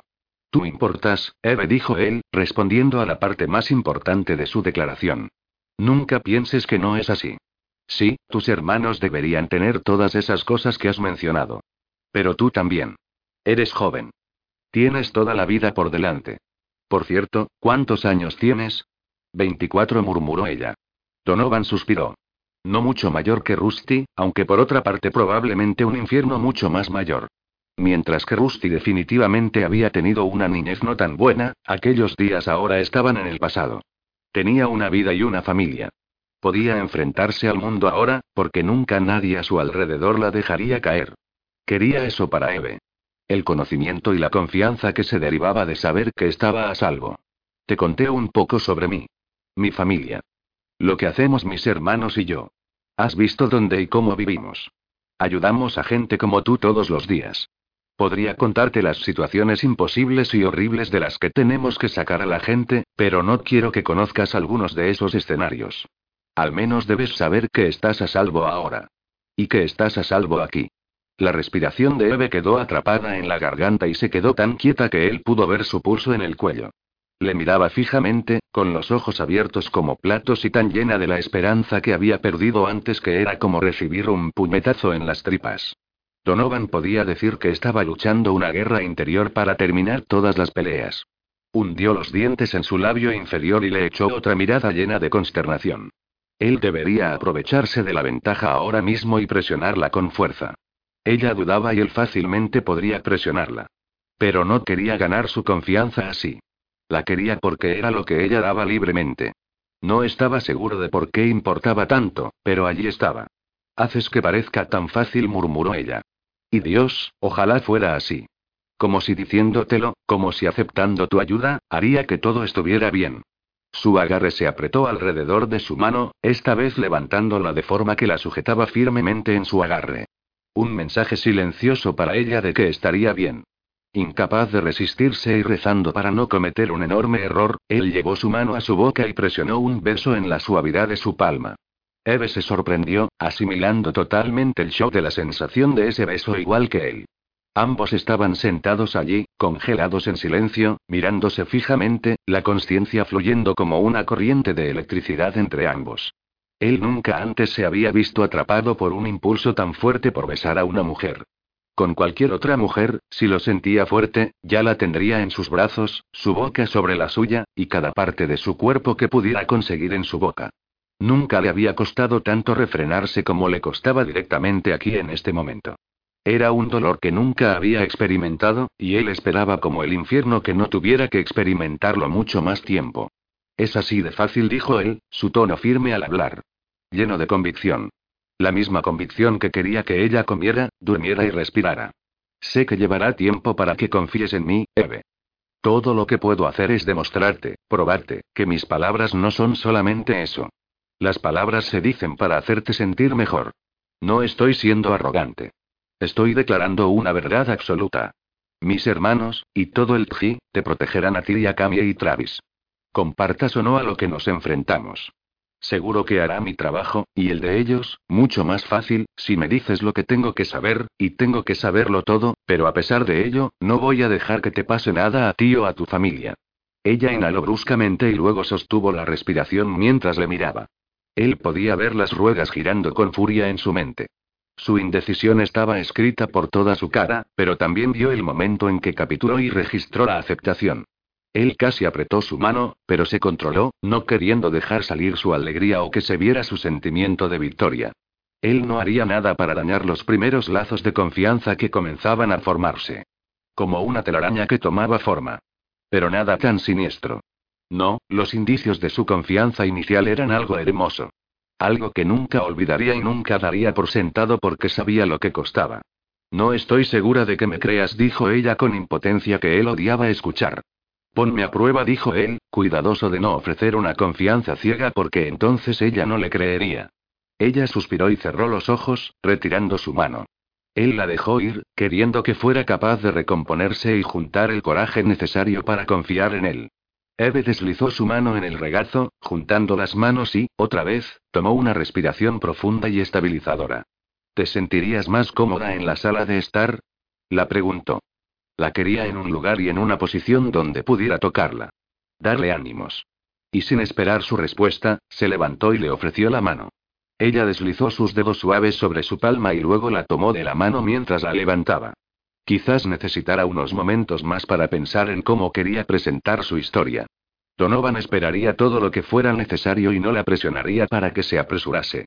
Ella tiró con timidez de su camiseta, asegurándose que la cubría tanto como fuera posible mientras la conducía a la sala de estar.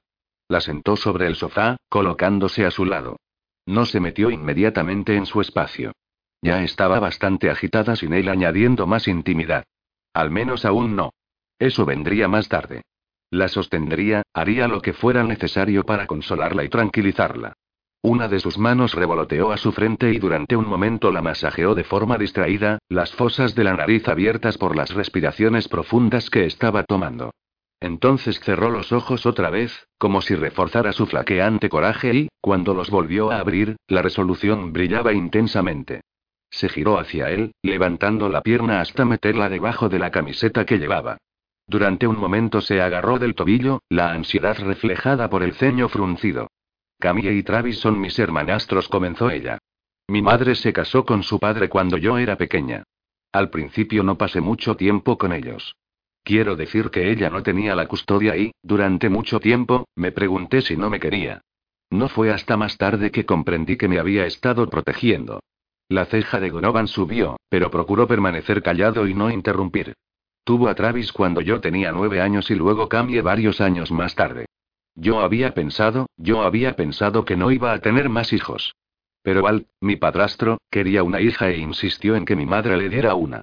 Puedo recordar su discusión, dijo ella con un estremecimiento, como si el recuerdo todavía quemara intensamente en su mente. Tenía 19 años y estaba de visita. No conseguía ver mucho a mi madre. Sobre todo después de que naciera Travis. Donovan frunció el ceño y la interrumpió para hacer la pregunta que quemaba en su lengua. Supongo que estabas con tu padre ya que no vivías con tu madre. Entonces, ¿dónde estaba él y dónde está ahora? Eve enrojeció y él lamentó interrumpirla, algo que se había prometido no hacer. Mi padre nos abandonó cuando era demasiado pequeña para recordarle. La hermana de mi madre, mi tía, me acogió cuando Walt se negó a dejarme vivir con ellos. Qué desgraciado refunfuñó Donovan. Me hizo un favor, dijo Eve irónicamente. No lo sabía entonces, pero ahora estoy agradecida de que rehusara acogerme y considerarme una hija. Donovan se tensó, sabiendo que lo que todavía tenía que decirle no iba a ser bueno. Pero ya era bastante consciente de que nada sobre la situación de Eve era buena. Continúa, él la animó, no queriendo hacerla callar con su interrupción. Ella suspiró. De todos modos, recuerdo oírlos discutir. Mi madre sentía que era demasiado mayor para tener otro hijo. El embarazo de Travis había sido muy difícil para ella y ya había mucha separación entre mi nacimiento y el de Travis, y ahora se enfrentaba a tener una hija adulta y un hijo preadolescente. No quería comenzar una vez más y no puedo culparla por eso. Walt le dijo que era una egoísta y que solo pensaba en ella. Ella entonces le recordó que él ya tenía una hija. Yo. La voz de Eve se hizo inestable y se estremeció visiblemente, lo que le indicó demasiado bien lo que pensaba sobre ser considerada la hija de su padrastro. Estaba de visita. Una de las raras veces que me permitieron ver a mi madre. Discutían en su dormitorio, que estaba en la planta principal de la casa mientras el resto de los dormitorios estaban arriba. Y cuando ella me mencionó, que él tenía una hija, le dijo que yo no era de su sangre y que quería una hija que fuera suya. Que de ninguna manera consideraría las obras de otro hombre como su hija. Aunque fuera evidente que Eve no tenía ningún deseo de ser considerada la hija de ese hombre, todavía había dolor en su voz sobre la frialdad con la que la trataba Walt. Como si ella no fuera lo bastante buena. Lo abandonada que Eve debió haberse sentido. No querida por su padre biológico. Sin permiso para estar o ver a su propia madre. Criada por una tía y rechazada por su padrastro. Donovan se enfureció porque ella hubiera sufrido tanto dolor. Y eso hizo que estuviera mucho más decidido a asegurarse de que no sufriera más. Se lo conté a mi madre al día siguiente, cuando conseguí unos minutos con ella a solas. Era raro que Walt alguna vez me dejara a solas con ella sin estar el presente. Era casi como si tuviera miedo de que tratara de ponerla contra él. Le conté lo que había escuchado. No la parte sobre que no me consideraba como una hija, pero le pregunté si iba a tener otro niño. Los labios de Eve se crisparon y sus ojos se llenaron de lágrimas. Nunca olvidaré lo resignada que parecía. Y tienes que entender. Mi madre me quería y a Travis. No era que no quisiera tener más niños. Pero los doctores habían aconsejado que no se quedara embarazada otra vez después de travesía. Fue un embarazo demasiado difícil para ella y yo sabía que Walt lo sabía. Me cabreaba que él pudiera llamarla egoísta cuando le estaba pidiendo que arriesgara su salud. ¿Y qué dijo ella? Donovan preguntó con cuidado. Me dijo que no tenía otra opción, que era lo que él quería y que cómo podía negarle su deseo de otro hijo. La dije que él era egoísta por pedir tener otro. Y se volvió loca. No es que empezara de gritar o discutiera conmigo. Pero recuerdo el pánico total que apareció en su expresión. No dijo ni una palabra, como si tuviera miedo de que nos escucharan aunque Walt había llevado a Travis al supermercado. Pero ella era así. Siempre en guardia, como si esperara que él apareciera en la habitación en cualquier momento. Donovan asintió, pero no dijo nada. Ella había cogido carrerilla ahora y las palabras salían a trompicones, casi como si, por primera vez, se deshiciera de una carga pesada. Y probablemente fuera la primera vez que había hablado a otros de esto. Entonces le pregunté si era feliz. Realmente feliz. Y le pregunté si había pensado en abandonar a Walt. Que yo la ayudaría. Dejaría el instituto. Conseguiría un trabajo. Haría lo que pudiera para ayudarla. Y entonces realmente entró en pánico. No creo haberla visto alguna vez tan asustada. Es decir, siempre era reservada alrededor de Walt. Incluso asustadiza. Era lo que llamaría totalmente sumisa. Lo que él dijera iba a misa. Siempre. Pero cuando le dije todo eso, me contestó que le prometiera que nunca lo mencionaría otra vez. Fue tan rotunda. Me hizo prometer que nunca le diría nada a Walt al respecto. Entonces dijo que si él se enteraba, nunca me permitiría verla otra vez. Ahora ya tengo una buena idea de lo controlador que era, pero francamente pensé que era una cosa de ego. Que no quería ningún recordatorio del hecho de que mi madre había estado casada antes. Pero esto iba más profundo que eso, y me asustaba. Me agarró por los hombros y me dijo que me quería y que nunca quiso estar sin verme y que yo no fuera una parte de su vida. Dijo que si tener otro niño le aseguraba esa oportunidad, entonces lo haría sin ninguna duda. Comencé a comprender entonces cómo mi padrastro había conseguido que accediera a tener otro hijo. La había amenazado. Conmigo. Me puso en fer. Donovan hizo una mueca por la tristeza y cólera de su voz. Le puso la mano sobre su hombro, apretándola ligeramente, un recordatorio de que él estaba aquí y que ella estaba a salvo. Que su padrastro ahora no podía hacerla daño. Tuve que prometérselo, aunque me asqueaba tener que jurar que no la defendería. Que no la ayudaría y que nunca mencionaría el tratamiento o las demandas irrazonables de Walt. Pero estaba tan alterada. Tan aterrorizada que no pude hacer nada más. Así que se quedó embarazada de Camille, dijo Donovan suavemente. Eve asintió, incapaz de hablar por un momento mientras las lágrimas anudaban su garganta. Después de un par de minutos, carraspeó y siguió. Walt estaba emocionado con el embarazo de mi madre y, durante un tiempo, fue agradable. Generoso incluso. Me permitió ver a mi madre más. Incluso se ofreció a ayudarme con la universidad, algo que nunca había ofrecido antes. No quise aceptarlo. No quería nada de él, pero, otra vez, mi madre me pidió que hiciera las paces. Que no causara problemas. Era más feliz de lo que nunca la había visto. Parecía brillar. Su embarazo progresaba bien y, para crédito de Walt, no es que se mereciera alguno, dijo ella con ferocidad, él la trataba muy bien. Se aseguraba de que descansara, que no levantara ni un dedo. Contrató a un montón de gente y ellos la trataban como a una reina. Era como si Walt se hubiera hecho una lobotomía o algo así. Era un hombre diferente, o al menos eso era lo que aparentaba ante los demás. Entonces capitulé. Permití a Walt que básicamente entrara y controlara mi vida. Más tarde comprendí que solamente era su modo de controlar no solo a mi madre y a Travis, sino a mí también. Y lo sabía. Es decir, no soy una idiota total. Sabía que no debería permitirle tomar cualquier decisión sobre mi vida o obligarme a estar en deuda con él de cualquier modo. Pero estaba dispuesta a hacer cualquier cosa por mi madre. Quería que fuera feliz, aunque supiera en mi corazón que realmente nunca sería feliz con un hombre como Walt. No podía decirle que no cuando era obvio que cualquier rechazo a Walt conllevaría su ira no solo sobre mí, sino también sobre mi madre y mi hermano. Me habría eliminado de la vida de mi madre.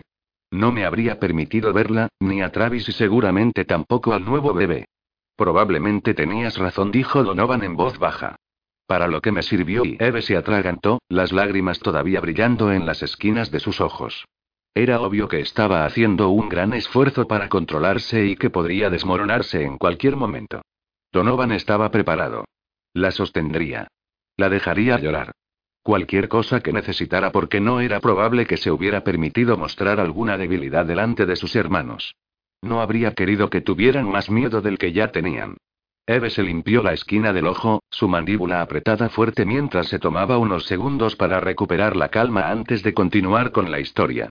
Después de que naciera Camille, me permitieron verles más a menudo de lo que había podido en el pasado. Cuando Walt comenzó a pagar por mi educación, escogió la universidad. Escogió todo. Hasta programó mis clases. Lo odiaba. Odiaba cómo controlaba cada aspecto de mi vida. Me compró un apartamento más cerca de donde él y mamá vivían.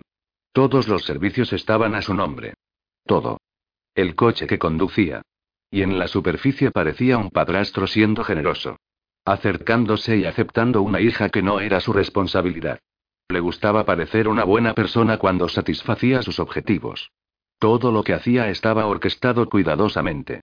Aunque yo no era un verdadero miembro de la familia, y él siempre se aseguraba de dejar muy claro mi papel en la familia. Sobre el papel parecía como si me hubiera aceptado como suya. El acceso a mi madre, a Travis y Cami estaba estrictamente supervisado. Nunca debía aparecer cuando quisiera. Me decía cuándo podía ir allí, si llegaba siquiera un minuto tarde, puesto que dictaba la hora exacta en que debía estar allí, me castigaba haciendo que pasara mucho más tiempo antes de que pudiera verles otra vez. Mi vida giraba fuera de control, o más bien estaba cada vez más firmemente bajo su control y no veía ninguna salida. Había demasiado en juego. Sabía que todo estaba mal, pero, Dios, no sabía qué hacer. Si me negaba, mi madre sufriría. Me eliminaría de la vida de mi madre y solo Dios sabría lo que la haría y en consecuencia a Travis y Camille. Respiró profundamente, la tensión evidente en su frente. Donovan sabía que habían llegado al punto donde las cosas empeoraban e intentaba, con valentía, mantener sus emociones bajo control. Hasta entonces, realmente no creía que Walt fuera físicamente abusivo. Verbal y emocionalmente. Sí. No me hacía ninguna ilusión sobre que no fuera un monstruo maníaco del control y que manipulaba a todos a su alrededor.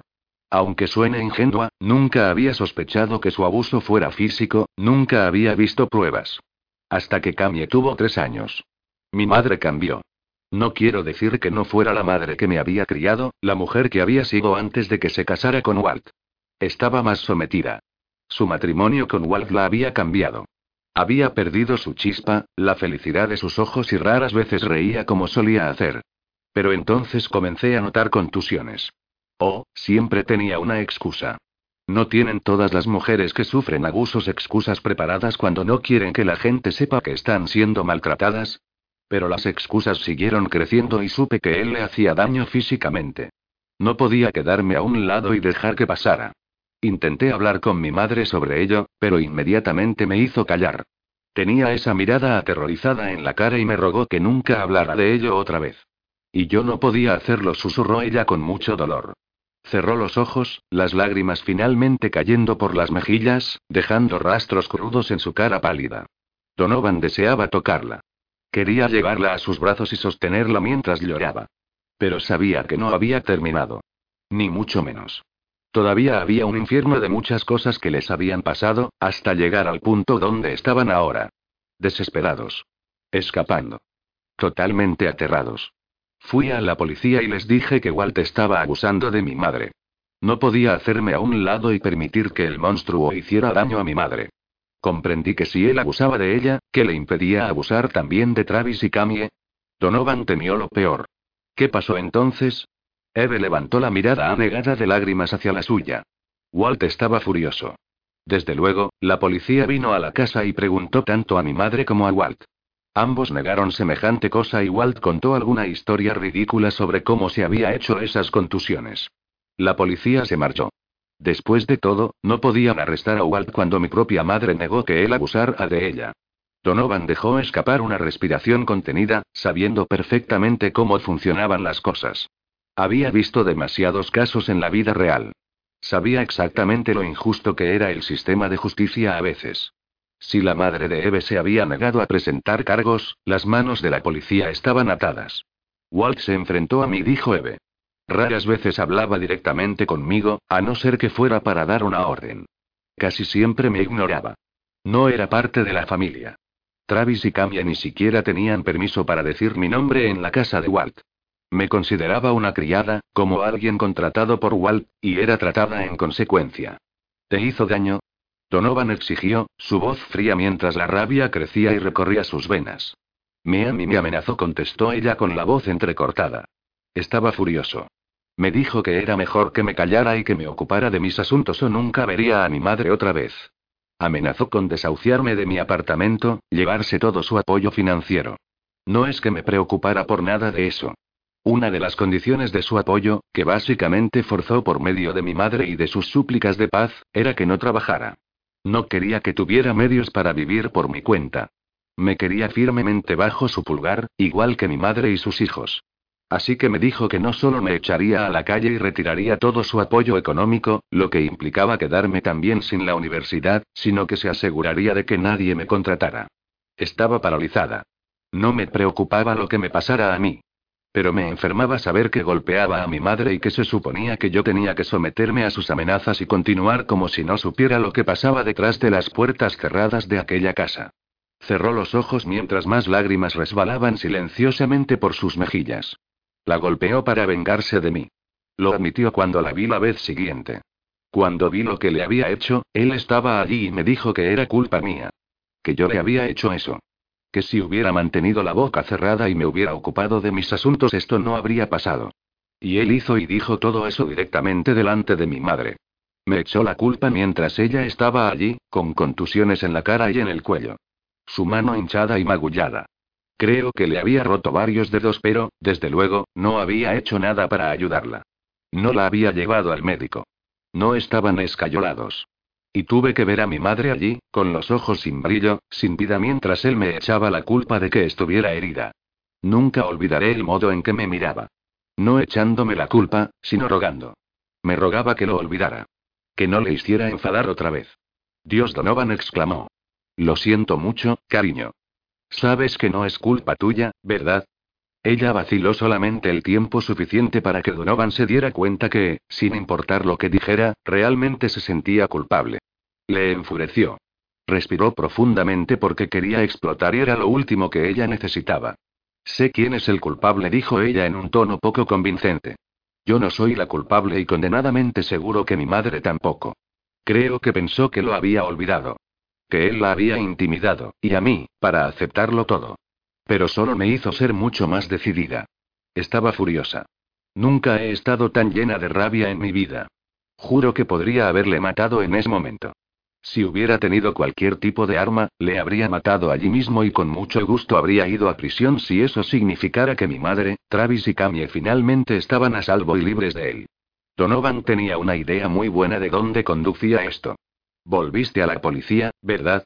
Ella asintió aturdida, sus ojos brillantes, su mirada volviéndose vacía y distante. Había tanto dolor en esos hermosos ojos ámbar. Y culpabilidad. Eso era lo que destrozaba a Donovan. La culpa y el dolor en su expresión. Fui directamente a la policía. Les dije todo lo que había pasado. Cómo controlaba a todos a su alrededor. A los límites a los que había llegado para subyugar a todos bajo su autoridad. Les dije que había admitido en mi cara que él la había golpeado. Que había dicho que era por mi culpa. Les pedí que fueran inmediatamente. Que vieran las contusiones de mi madre y que hicieran algo al respecto. Les dije que no había ningún modo de saber si abusaba de Travis y Camille, que ellos estaban tan asustados de él que no se atrevían a contravenir sus órdenes. ¿Te creyeron? ¿Lo investigaron? Donovan preguntó. No sé si me creyeron. Creo que pensaron que era una histérica. Pero sí, me llevaron con ellos y fueron a la casa de Walt. Lo que pasó después y ella sacudió la cabeza, la incredulidad todavía evidente en sus facciones. No tenía ni idea de lo preparado que estaba para algo así. Cuando pienso en todos los planes que tuvo que hacer para conseguirlo, estoy asombrada. Es decir, sabía que era un cabrón controlador. Sabía que tenía dinero y poder. Pero nunca me imaginé lo lejos que llegaría para desacreditarme. ¿Cuánto tiempo tuvo que haberlo planeado para poner en marcha lo que hizo? Suena tan descabellado, pero aún así hizo que ocurriera. ¿Qué hizo? Donovan preguntó, el miedo centrado en su pecho. Ella le envió una mirada llena de perplejidad. Cuando la policía apareció, Walt en realidad parecía afligido. De repente adoptó la mirada de un padre preocupado. Parecía desconsolado, tan ridículo como suena. Les dijo a los oficiales que yo tenía un historial de una enfermedad mental y de alucinaciones paranoides. Que no había querido hospitalizarme porque esperaba que pudiera llevar una vida normal. Les dijo que siempre me había considerado su hija aunque no fuera de su sangre. Que me estaba pagando la universidad. Que pagaba mis gastos. Que me había comprado un apartamento. Lo que suena sospechoso como el infierno y asqueroso, ¿verdad? Pero sacó un expediente médico que documentaba un largo historial de enfermedades mentales, una lista de medicaciones que había rechazado tomar. Y era de un hospital serio que se especializaba en salud mental. Tenía una carta de un psiquiatra muy conocido. Estaba tan aturdida que ni siquiera supe qué decir. Walt derramó encanto. Dijo que su esposa era propensa a accidentes y, con una niña pequeña, ¿quién podría culparla? que Camille era una niña de tres años muy activa que mantenía a mi madre ocupada y que las contusiones eran de una caída por las escaleras al tratar de impedir que Camille se cayera rodando. Tuvo a la policía comiendo de su mano y me hizo parecer una lunática que no se tomaba sus medicinas. En los ojos de los policías había franca compasión y admiración por Walt. Como si fuera una buena persona por acoger a una hija del matrimonio anterior de su esposa y conseguirme la ayuda que necesitaba. Quise vomitar porque se había cubierto tan bien que yo le habría creído. Había todo un archivo médico falso sobre mí que se remontaba a cuando era solamente una niña. Parecía como si yo hubiera estado entrando y saliendo de ese hospital durante años. Así que, desde luego, la policía le creyó y luego fueron muy duros conmigo por hacer denuncias falsas y malgastar los recursos del departamento cuando la policía tenían asuntos reales mucho más importantes que investigar. Hijo de puta espetó entre dientes Donovan. Sí, el bastardo seguramente había cubierto cada uno de sus pasos. Había planeado todo, incluyendo desacreditar a Eve en las mentes de todos. Su padrastro era un oponente formidable, pero Donovan juró en ese momento que el cabrón caería y Donovan iba a disfrutar cada minuto. Quería que Walt sufriera tanto como había hecho sufrir a Eve. Él entonces cumplió cada amenaza que había hecho, dijo Eve en voz baja. Retiró todo el apoyo financiero. Me echó de mi apartamento. Todo lo que tenía era la ropa que llevaba puesta y el dinero suficiente para comer durante unos días. Rápidamente descubrí lo lejos que llegaba su influencia cuando intenté solicitar un empleo. Habría aceptado cualquier cosa. No era exigente. Mi siguiente plan era contratar a un investigador para construir un caso contra Walt, y necesitaba dinero para eso. Pero nadie me contrataba.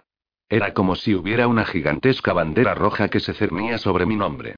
Solo cuando me marché del área inmediata para buscar trabajo en otra parte por fin logré encontrar un trabajo de camarera. El sueldo era una mierda. Las propinas eran miserables. Pero era bastante para alquilar un apartamento de una habitación en una zona de mala muerte de la ciudad. Walt me eliminó completamente. Rehusó permitirme ver a mamá, a Travis o a Camille. Dijo que no quería que les influenciaran mis malas decisiones continuadas que si en el futuro demostraba que había aprendido la lección, lo reconsideraría, pero tendría que haber un infierno de muchos cambios, implicando que tendría que rendirme a estar bajo su pulgar. Un robot actuando según lo programado. Cabrón Donovan grunó. ¿Te hizo daño, Eve? ¿Alguna vez hizo daño a Travis y Camille? Llegaré a eso, dijo ella en voz baja. Donovan juró brutalmente bajo su aliento. Me mantuvo alejada de ellos, completamente aislada durante meses. Ninguna llamada. Si yo llamaba, no me permitían hablar con ninguno de ellos. No les permitían llamarme. Trabajaba, ahorrando cada céntimo que podía. Apenas comía. Cada céntimo era precioso y sabía que necesitaría el dinero para construir un caso contra Walt y exponer al bastardo por lo que era. Pero también sabía que me enfrentaba a un hombre poderoso, rico, que tenía innumerables conexiones y que no iba a ser fácil. Pero estaba decidida. Me negué a abandonar y permitir que mi madre y mis hermanos sufrieran más. Eres una persona muy valiente, leal, dijo Donovan, alargando la mano para tocar su mejilla con el dorso de sus nudillos. Ella sacudió la cabeza. No, ella susurró. No lo soy. Si lo fuera, nunca habría dejado que eso ocurriera durante tanto tiempo. No me habría rendido. Mi madre todavía estaría viva. Las lágrimas habían espesado su voz y brillaban sobre sus pálidas mejillas. Antes de que él pudiera corregir su creencia, ella se acercó, aparentemente teniendo que hacerlo y decirlo, como si arrancara un esparadrapo de golpe en vez de quitarlo despacio. Y luego ella murió, dijo ella, un sollozo surgiendo de su garganta. Y lo supe. Sabía que la había matado. No era yo siendo paranoide con alucinaciones. Sé que el hijo de puta la había matado. ¿Quién sabe por qué? Tal vez ella finalmente había reunido el coraje y había amenazado con irse. Tal vez trató de alejarse. Nunca habría abandonado a Travis y a Cami allí bajo su cuidado. Se los habría llevado. Habría acudido a mí por ayuda. Ella sabía que la ayudaría. Dios sabe que se lo había ofrecido muchas veces. Jesús Donovan murmuró. Y aún había más. Mucho más. Me impresionó que me permitiera ir a su entierro. Él actuó y de forma conciliadora. Me pidió que fuera a casa después de la visita. La primera vez que me había permitido ir a su casa desde aquel horrible día que había acudido con la policía. Dijo que Travis y Camille me necesitaban.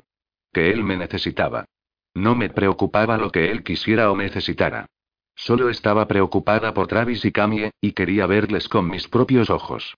Quería ver si les había hecho daño, si alguna vez les había hecho daño. Tenía que saberlo. Tenía que verles para poder prometerles que les sacaría de allí en cuanto pudiera. Travis y Cami estaban comprensiblemente callados. En shock. Cami estuvo pálida y extrañamente sin lágrimas todo el tiempo. Era como si no tuviera ninguna pista de lo que ocurría. Puede que ella no hubiera aceptado que nuestra madre se había ido. Solamente recuerdo lo tranquila y lo silenciosa que estaba la casa. Lo siniestra que estaba. Me asustaba estar allí porque era una casa llena de maldad. La presencia de Walt estaba por todas partes.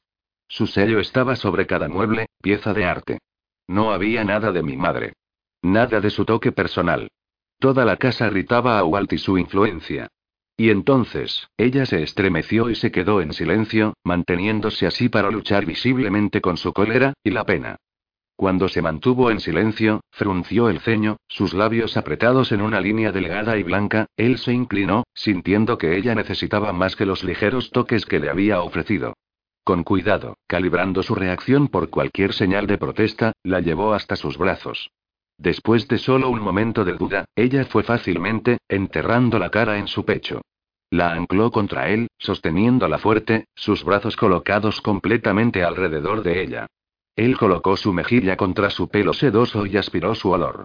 Ella se sentía tan suave y cálida en sus brazos e infinitamente frágil. Pero tan preciosa. Daría cualquier cosa en el mundo para matar los dragones y los demonios que atormentaban sus sueños, y su realidad. Entonces, ¿qué, Eve? Él murmuró contra su pelo. Tenía que saber el resto. Y ella tenía que librarse del veneno que la estaba infectando durante tanto tiempo. Eve se estremeció otra vez en sus brazos y se tensó, como si tratara de contener los sollozos que surgían. ¿Alguna vez había llorado? ¿Una sola vez? ¿O había estado demasiado decidida a presentar un frente valiente para Travis y Camille? Walt me llamó a su estudio. Era una habitación estrictamente fuera de los límites para todos. Mi madre. Travis. Camille. Nadie excepto él podía entrar.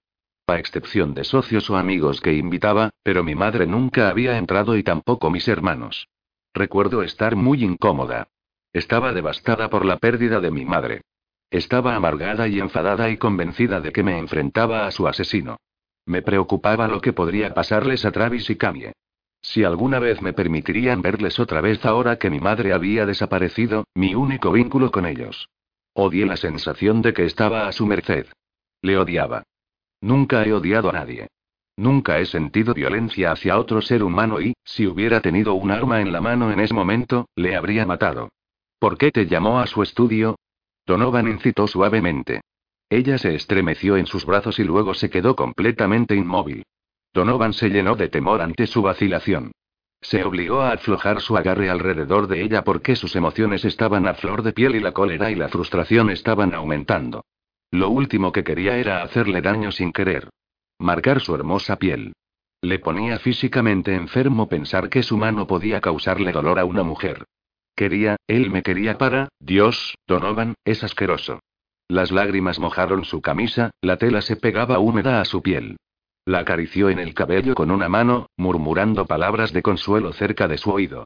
Me quería para, a todos los efectos prácticos, sustituir a mi madre. Su voz estaba tan llena de horror que cada palabra salió como si la repugnara incluso decirlas en voz alta. Donovan se quedó callado mientras su declaración se reproducía una y otra vez en su cabeza. Eso podría significar muchas cosas, pero sabía que la intención de su padrastro era enfermiza y retorcida. Mete. Tocó.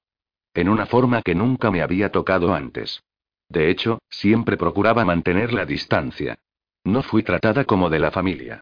Como uno de sus hijos, como Travis y Camie. Siempre era tan impersonal conmigo. Aunque de vez en cuando podía sentirle mirándome fijamente, y eso me incomodaba. Odiaba cuando me miraba porque me sentía, sucia. Donovan presionó un beso al lado de su cabeza, sobre los mechones suaves de su pelo, apretando su mandíbula por la frustración de tener que sentarse allí inútil, impotente por no poder hacer nada más que escuchar cómo contaba el horror que había soportado durante tantos meses. Eve había dicho que quiso matar a su padrastro, pero Donovan quería lo mismo. No sufriría ningún remordimiento en absoluto y, todavía no tenía toda la historia. Una que iba a ponerse mucho peor. Me dijo que si deseaba mantener el contacto con Travis y Camie, haría exactamente lo que quería. Que me mudaría a la casa y a su cama. Que actuaría como su amante porque nunca se casaría conmigo. Que nunca me daría ese honor, como si fuera a considerarlo como tal. Y si cumplía con todos sus deseos, perdonaría mis pecados pasados y me permitiría actuar como la madre y la hermana de Travis y Camie. Pero si me resistía, si le negaba cualquier cosa que quisiera, se aseguraría de que nunca vería a mis hermanos otra vez y que además haría que no tuviera nada. Y luego, su voz se fue apagando y los sollozos sacudieron sus hombros. Él la sujetó más fuerte, besando su pelo, acariciando su espalda y haciendo un movimiento circular, tratando de ofrecer el consuelo que ella necesitaba tanto. Me dijo que me arrodillara y que le diera placer. Que si estaba satisfecho con mi esfuerzo, me permitiría entrar en su casa. Pero quería que recordara que si le desobedecía una sola vez, me castigaría y me haría lamentar haber nacido. Hijo de puta maldijo Donovan. Dime que no lo hiciste. Eve se separó de él, sus ojos acongojados y dolidos. Por supuesto que no. ¿Cómo podría? Mató a mi madre. Me asqueaba. Preferiría no tener nada, antes de aceptar lo que me ofrecía. Donovan ahuecó su mejilla. SHH, querida Eve. No estoy disgustado contigo. Nunca contigo. Estoy furioso por cómo trató de manipularte. Estaba F y furioso cuando le dije que se fuera a la mierda, ella exclamó. Me golpeó. Fue un golpe frío, calculado, uno que sabía que había repartido muchas veces antes. Sobre mi madre. Me partió el labio y luego me lanzó un pañuelo y me dijo que sería mejor que no manchara de sangre la alfombra. Después me dijo que me fuera y que no volviera nunca. Que nunca volvería a ver a Travis y Cami otra vez y que me arruinaría. ¿Qué tenía para que me arruinara? No tenía nada. Ya se había encargado de eso. Todo lo que me quedaba era mi orgullo. El sentido de mi identidad. Y no le permitiría quitarme eso también. Donovan se acercó y la besó en la frente, lo más cerca que había estado en realidad de besar sus labios. Ella cerró los ojos y se inclinó hacia su boca, su aliento saliendo en largas respiraciones. Entonces, ¿cómo escapaste con Travis y Camie? Donovan preguntó, finalmente reuniendo las piezas del puzzle. Pero lo que dijo después le hizo comprender que había mucho más. Travis me llamó, dijo Eve en voz baja. Habían pasado unas semanas desde que Walt me echó de la casa. No tenía ni idea de lo que les había dicho a Travis y Camie. Estaba segura de que les habría envenenado contra mí. Pero entonces Travis me llamó y él lo sabía. Sabía que yo no les había abandonado. Me pidió que les ayudara. Estaba preocupado por Camie. Dios, Donovan. Travis me dijo que Walt actuaba de forma extraña hacia Camie. Insistiendo en que ella durmiera con él por la noche tocándola de manera poco apropiada. Travis estaba aterrorizado de que si permanecían allí más tiempo, él le haría daño. Seguiría haciéndola daño. Estallaron maldiciones de la boca de Donovan cuando la rabia creció fuera de control en su pecho. No debería haberle sorprendido. Nada debería haberle sorprendido después de que Eve le hubiera contado tanto sobre el hijo de puta que era Walt. Pero no había estado preparado para el hecho de que su padrastro hubiera abusado de su única hija. ¿Había sido esa la razón por la que fue tan firme sobre que la madre de le diera una hija? Quería perseguir al bastardo y matarle con sus manos desnudas. La furia chisporroteó en sus venas hasta que todo lo que pudo hacer fue sentarse allí, sosteniendo y consolando a Eve, cuando quería darle una paliza al hombre que les había hecho tanto daño a tres personas inocentes. Cuatro, contando a la madre de Eve. Creía en la evaluación de Eve de que Walt había matado a su esposa. Donovan estaba convencido. Le dije a Travis que haría todo lo que pudiera. Que escaparíamos. Juntos. Que nunca les abandonaría a él y a Camille. Que no les había abandonado, sino que Walt me había echado de la casa y había prohibido el contacto. Después descubrí que una de las criadas había ayudado a Travis. Ella sabía cuáles eran las intenciones de Walt hacia Camille y le dio a Travis su teléfono para llamarme y, con la ayuda de la criada, salieron de la casa de noche después de que Walt se había acostado. Su marido llevó a Travis y Camille a reunirse conmigo en un supermercado local. Y él nos dio su coche. Estaba asombrada por su generosidad, pero solo me dijo que él y su esposa, la criada de la casa de Walt, tenían una hija y nunca permitirían que alguien le hiciera daño como Walt intentaba hacer con Camille. Entonces cogimos su coche y nos fuimos. Seguimos conduciendo hasta que pude cambiarlo como parte del pago de un coche diferente. Di un nombre falso y era un vendedor que no estaba exactamente preocupado por tener todos los puntos sobre las IES. Me preocupaba que Walt hubiera descubierto quién nos había ayudado y sería demasiado fácil para él encontrarnos si seguíamos usando el camión del marido de la criada. Entonces nos fuimos en el otro coche y condujimos hasta donde pudimos. Se estropeó a las afueras de Dover, que es como llegamos aquí. Tenía el suficiente dinero de empleos temporales que conseguí en el camino como para alquilar el remolque. Sabía que teníamos que quedarnos bastante tiempo hasta tener dinero en efectivo suficiente para hacer nuestro siguiente movimiento. Pero entonces Camille enfermó y no podía dejarla sola, entonces Travis consiguió el trabajo en la ferretería. ¿Planeabas escapar otra vez anoche? dijo Donovan con cuidado.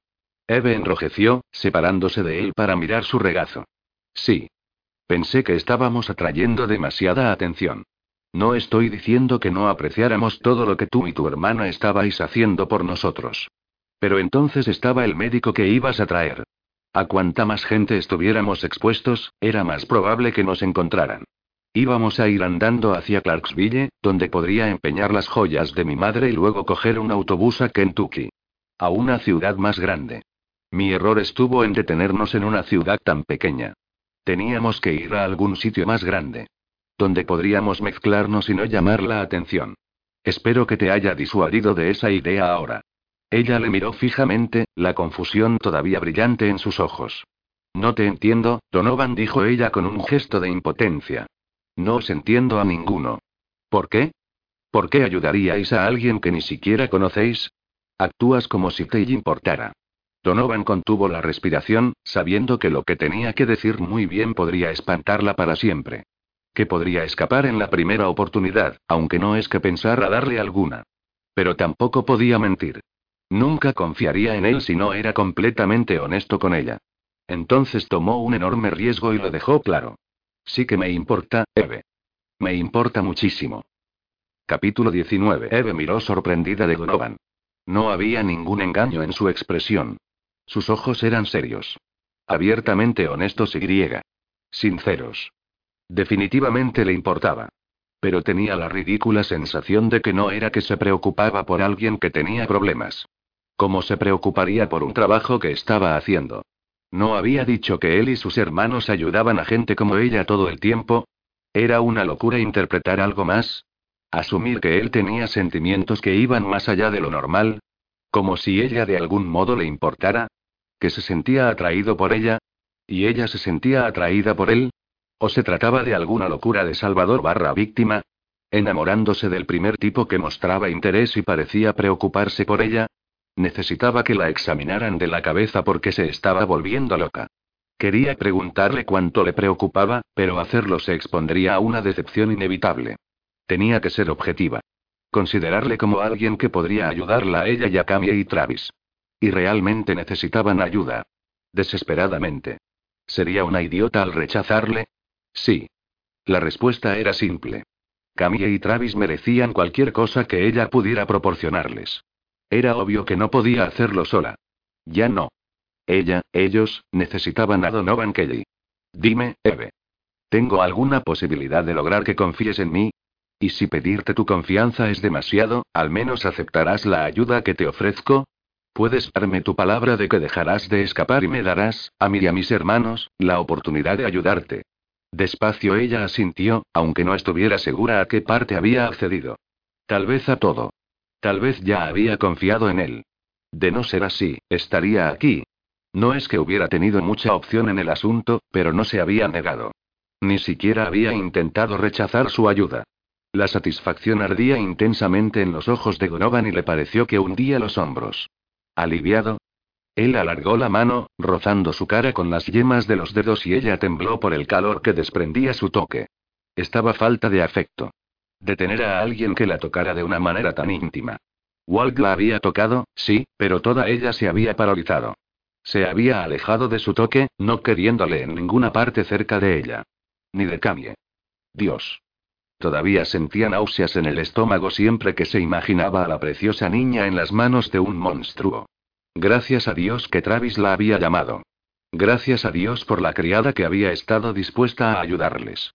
Si no fuera por ella, Camille y Travis todavía estarían bajo el control de Walt.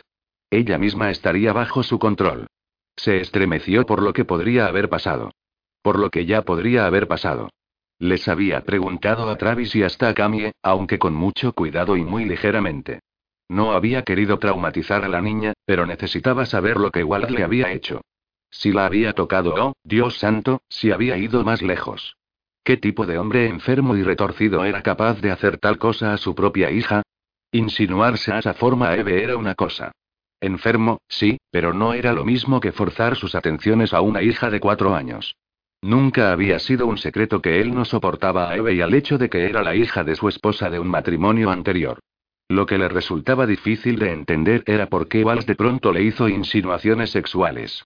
Tal vez siempre había estado allí. Tal vez era el por qué había tomado semejantes medidas para controlar cada aspecto de la vida de Eve. Quizás siempre planeó deshacerse de su esposa en cuanto le diera la hija que quería. Lo que hacía que Eve se preguntara por qué había querido otro hijo. ¿Era porque así tendría su propio juguete? ¿Una salida para sus deseos retorcidos? Ni siquiera podía pensar más en ello porque le enfermaba el alma. ¿En qué piensas, cariño? La voz suave de Donovan se abrió camino por el horror de sus pensamientos y la devolvió a la realidad. Parpadeó, encontrando su mirada. Él la miraba pensativamente, su frente fruncida como si tratara de ver dentro de su cabeza y saber lo que ella estaba pensando. En él ella tartamudeó, luchando contra la oleada de repulsión que le provocó incluso al hablar de él. No podía ni decir su nombre. Como si al nombrarle, le conjuraría y aparecería en la habitación con ella. La acarició la mejilla, ahuecando su barbilla agarrándola suavemente. No quiero que pienses más en él. No puede hacerte daño aquí. No le permitiré acercarse a ti ni a tus hermanos. Ella asintió, pero el horror aún tenía que desaparecer. Al volver a contar a Donovan todo, la primera vez que relataba a alguien la cadena de acontecimientos, los recuerdos quemaban brillantes en su cabeza. La pena por perder a su madre llenaba su alma y amenazaba con abrumarla. Los meses de escapar, de tener miedo de que, en cualquier momento, Walt los encontrara y los llevara de regreso la habían destrozado hasta que el agotamiento, un profundo cansancio, la había atrapado, asfixiándola hasta que apenas podía respirar. Necesitas descansar, dijo Donovan con suavidad. Y tengo que llevar algo de comida a Travis y Camille. ¿Quieres ayudarme a despertarles y ver si quieren comer algo? Pensaba que podrías sentarte con Camille mientras come y yo llevaré a Travis su comida y le daré otra dosis de analgésico después de que coma. Ella asintió, impaciente por enfocarse en cualquier cosa que llenara sus pensamientos. Quería ver a Camille y a Travis otra vez, tranquilizarse de que estaban bien. A salvo. Cuidando de ellos. Teniendo la comida y la medicación que ambos necesitaban tan desesperadamente. Donovan se levantó, alargando la mano para ayudar a Eve a que se levantara. ¿Y qué hay de ti? Él preguntó de forma significativa. ¿Todavía te duele? Ella enrojeció, queriendo negarlo, pero su expresión ya la había delatado. Donovan la miró con el ceño fruncido, pero no dijo nada mientras la llevaba hacia la cocina. Cuando llegaron allí, calentó dos platos de lasaña y luego preparó dos vasos de té. Justo cuando ella pensaba que quizás él iba a hacer caso omiso de su afirmación silenciosa, se dio la vuelta con la bandeja en la mano. Después de que Camille y Travis hayan comido, voy a darte otra dosis de analgésico y vas a acostarte. Me pregunto cuándo fue la última vez que conseguiste descansar toda una noche. Ella bajó la mirada con aire de culpabilidad. Eso es lo que pensé, dijo él con gravedad. Vamos. Comprobemos a Travis y le ayudaremos para que pueda comer y luego te llevaré a la habitación de Camille para que puedas ayudarla. Aunque sus manos estaban ocupadas, caminó al lado de Eve, prestándole su fuerza, aunque no la tocara. No tenía que hacerlo. Solamente estando allí era suficiente. Se adaptó a su paso mucho más pequeño y ella miró hacia abajo, viendo que todavía estaba vestida con solo la ropa interior y una camiseta. Cuando llegaron a la habitación de Travis, ella abrió la puerta, impaciente por ver cómo estaba. Si todavía le dolía. Y asegurarle que estaban a salvo. Ella le había transmitido sus dudas. Él había captado su inquietud al entrar en este lugar. Ahora quería tranquilizarle de que había escogido sabiamente. Estaba segura de ello.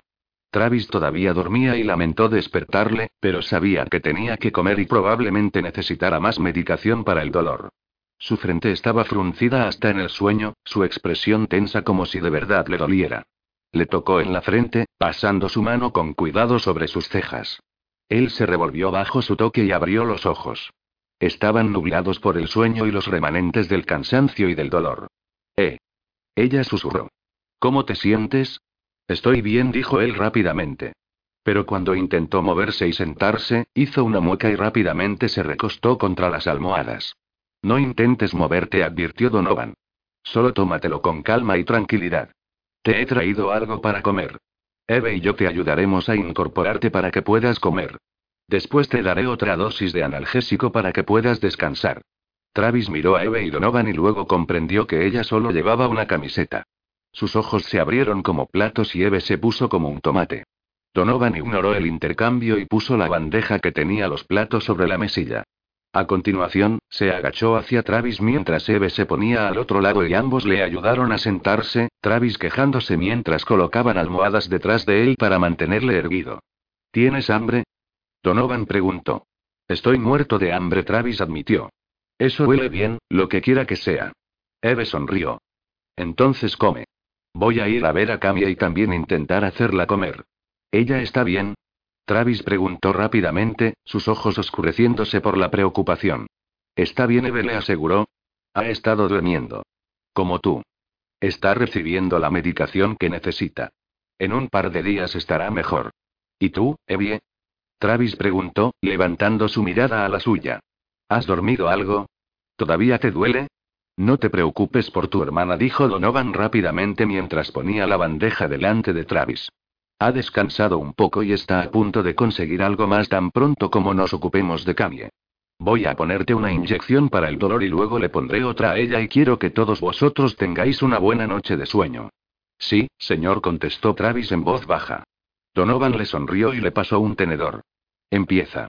Voy a ir con Eve a comprobar a Camille y cuando regrese te pondré la inyección. Te dará tiempo para comer antes de que te quedes dormido otra vez. Travis levantó su mirada a Donovan, la sinceridad brillando en sus ojos. Gracias por lo que está haciendo, señor Kelly. Por mis hermanas. Lo apreciamos. Donovan puso su mano sobre el hombro de Travis y lo apretó. De nada, hijo. Ahora llámame Donovan. El único señor Kelly por aquí es mi padre. Oírte llamarme así me hace sentir un viejo chocho. Travis sonrió abiertamente y se relajó, la tensión desapareciendo de su cara. Cogió el tenedor y empezó a comer con entusiasmo. Eve podía oír cómo rugía su estómago y dio gracias otra vez porque estaban a salvo, bajo un techo que no tenía goteras y que Travis tenía muchas cosas para comer y el cuidado que necesitaba. Ella se agachó y rozó sus labios en la frente de Travis. Volveré más tarde para ver cómo estás, ¿vale? Estoy justo al final del pasillo si me necesitas. Te quiero. También te quiero, masculló Travis con la boca llena de lasaña. Ella sonrió y se dio la vuelta para seguir a Donovan fuera de la habitación. Cuando llegaron al dormitorio que compartía con Camille, entró, su corazón se derritió cuando vio a Camille todavía profundamente dormida, la bolsa de la intravenosa todavía goteaba regularmente en la sonda. Su corazón dolió al ver a la niña pequeña con una vía en el brazo, sujeta con esparadrapo y con una sonda, pero también sabía que era lo que necesitaba. Y si Maren no hubiera actuado tan rápidamente como lo había hecho, Camille podría haberse puesto mucho peor. Te dejaré despertarla, dijo Donovan en voz baja. Me quedaré atrás hasta que esté despierta y orientada. Cuando la hayas sentado, pondré la bandeja delante de ella. Eve se acercó a la cabecera de Camille y se deslizó en la cama a su lado. Tocó la frente con fiebre de Camille, la ternura asaltándola. Camille. Camille, cielo, puedes despertar para mí. Te he traído algo para comer. ¿Tienes hambre? Camille despertó, parpadeando adormilada mientras miraba hacia arriba confusa. Entonces su mirada se fijó en Eve y se relajó.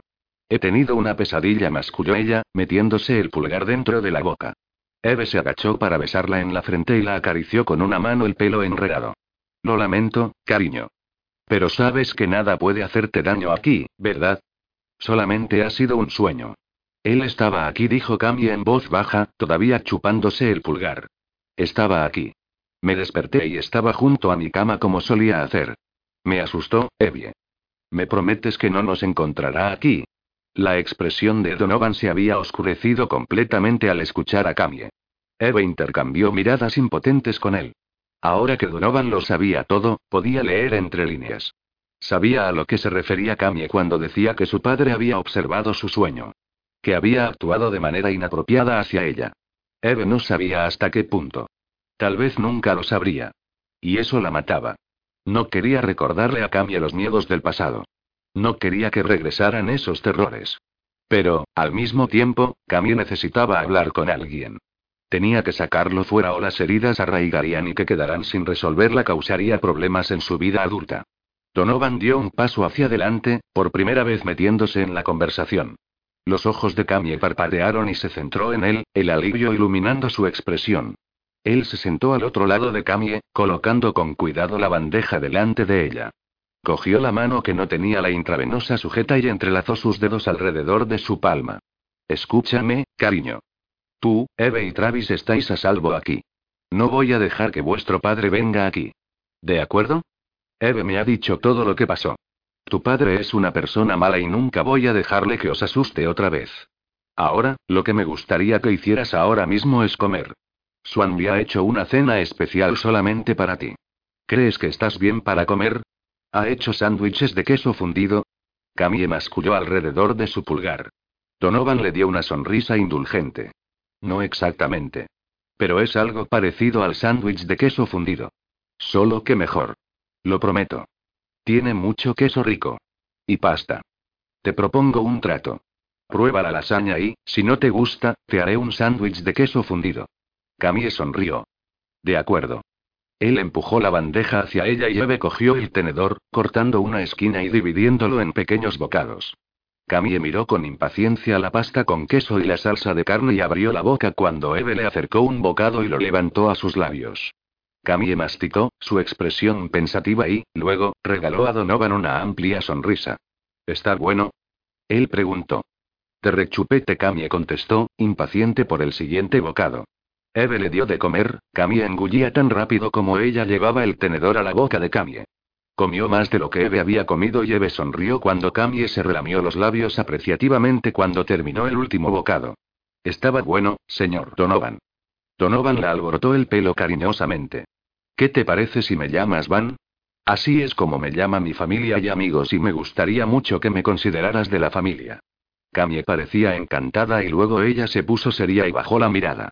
Eh. Pequeña. ¿A qué viene esa mirada? Donovan preguntó. Ojalá fueras mi papá, dijo ella melancólicamente. El corazón de Eve se sacudió y se formó un nudo en su garganta. Las lágrimas anegaron sus ojos y miró a otro lado para que nadie las viera. Donovan se agachó y rozó un tierno beso sobre la frente de Camille. Eso me gustaría muchísimo. ¿Quién sabe? Tal vez algún día ocurra. Eve se quedó boquiabierta y echó una mirada de desaprobación a Donovan, sin intentar ocultar el descontento por su declaración. Lo último que quería era darle falsas esperanzas a Camille. Pero Donovan devolvió la mirada a Eve sin inmutarse. Casi en tono desafiante. Como si de verdad hubiera querido decir cada palabra y que Eve era la que tenía que decidir si deseaba que ocurriera. Una locura. Estaba perdiendo completamente la cabeza. La gente no forjaba relaciones así de rápido y seguro que no, dadas las circunstancias que habían reunido a Donovan y a Eve. Tenía que permanecer objetiva y no exponerse a sí misma, a Camille y a Travis, ante una decepción inevitable. Ya habían pasado bastante sin añadir más dolor. Estoy llena, Van dijo Camille, su boca estirándose en un enorme bostezo. Donovan sonrió y luego echó un vistazo a las bolsas de la intravenosa. Tengo que cambiarla del antibiótico. Está casi vacía. Y luego le voy a poner una inyección a tu hermana para el dolor. ¿Por qué no te acuestas con ella y la abrazas por si le duele la inyección? Puedes hacer que se sienta mejor.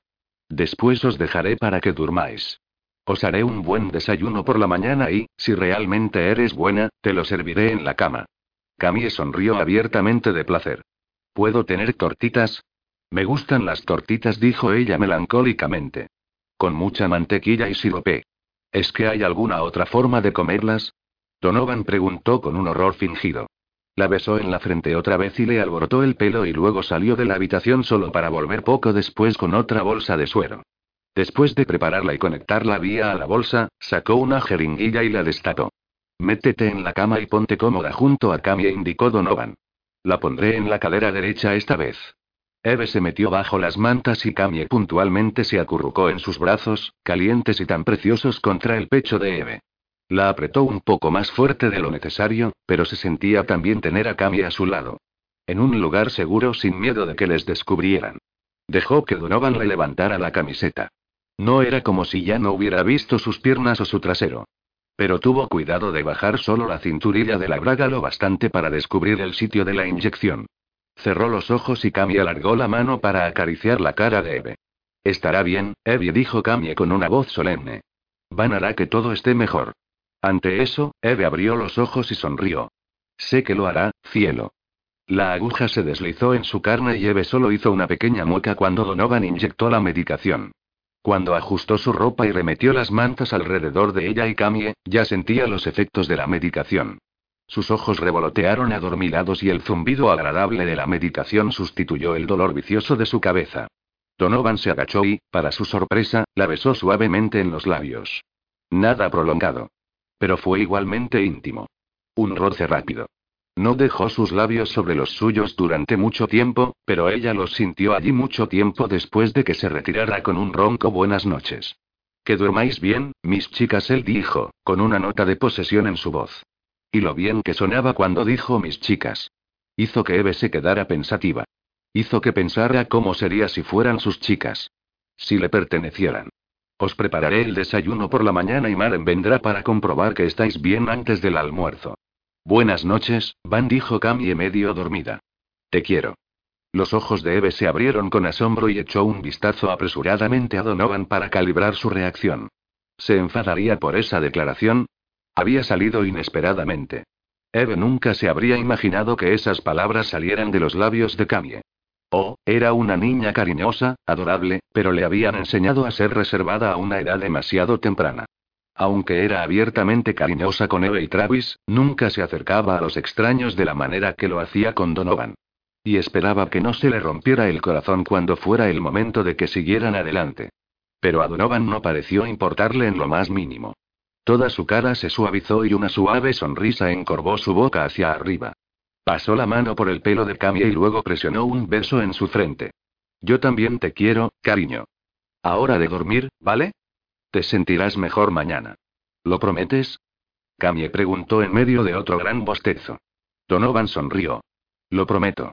Capítulo 20. Los sueños de Eve eran atormentados con una miríada de destellos del pasado.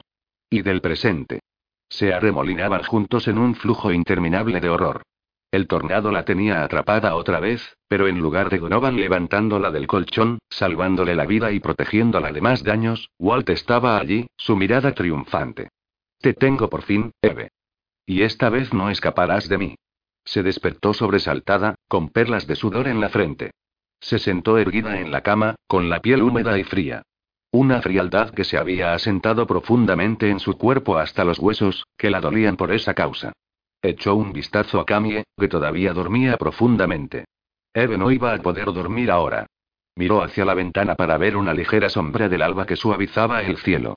Con un suspiro, salió de la cama y fue al cuarto de baño a echarse agua en la cara.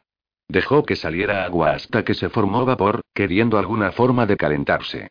Mojó una toalla varias veces, lavándose la cara y cuello antes de volver al dormitorio. Después de un momento de vacilación, fue al armario donde Donovan había puesto la ropa que habían enviado sus cuñadas. Seleccionando un par de vaqueros y una sencilla camiseta, se vistió y salió al pasillo, asegurándose de no hacer ruido en su camino hacia la sala de estar. No sabía dónde iba, ni por qué, pero no quería volver a la cama y arriesgarse a sumergirse de nuevo en las pesadillas. Ya era bastante malo haber hablado de Walt y haber vuelto a revivir el horror de la muerte de su madre y el comportamiento subsiguiente de Walt, pero ahora él también invadía su sueño. Se dirigió al gran ventanal que daba al lago en la distancia. El alba era hermosa sobre el agua, pintándola de un color lavanda suave para igualar el cielo de arriba. No había ni una ondulación en el agua, nada de viento que molestara la lámina prístina de cristal que se extendía en el lejano horizonte. Era un lugar tranquilo. Parecía incongruente considerar que una verdadera fortaleza construida para el objetivo exclusivo de la seguridad, una realidad de las vidas de Donovan y de su familia, era pacífica y, aún así, todo lo que estaba a la vista traía una sensación de calma. Algo que necesitaba desesperadamente ahora mismo. Unas manos cálidas se deslizaron por sus brazos hasta sus hombros, sorprendiéndola. Se giró para ver que Donovan estaba allí con un par de pantalones cortos y una camiseta raída. Estaba descalzo y, por alguna razón, esa imagen la cautivó. Lamento haberte asustado, dijo Donovan. ¿Qué estás haciendo levantada? ¿No puedes dormir? ¿Va todo bien? Ella suspiró. He dormido. Con pesadillas. Hablar de eso me lo ha traído todo de vuelta. He soñado con la tormenta, pero tú no eras el que me encontraba. Era Walt. No quería volver a dormirme porque no quería tener otra pesadilla. Donovan la llevó a sus brazos y la abrazó fuerte contra él. Su cuerpo se sentía también contra el suyo. Sólido. Tan estable y fuerte. Ella suspiró y no hizo nada para resistirse a su abrazo. Él se sentía ahí bien. Lamento que hayas tenido pesadillas. Puedes acudir a mí, ya lo sabes. No quiero que tengas miedo de nada, cariño. La separó para poder mirarla a los ojos. Su mirada se centró atentamente en la suya y bajó la cabeza. Ella tuvo la sospecha más extraña de que iba a besarla.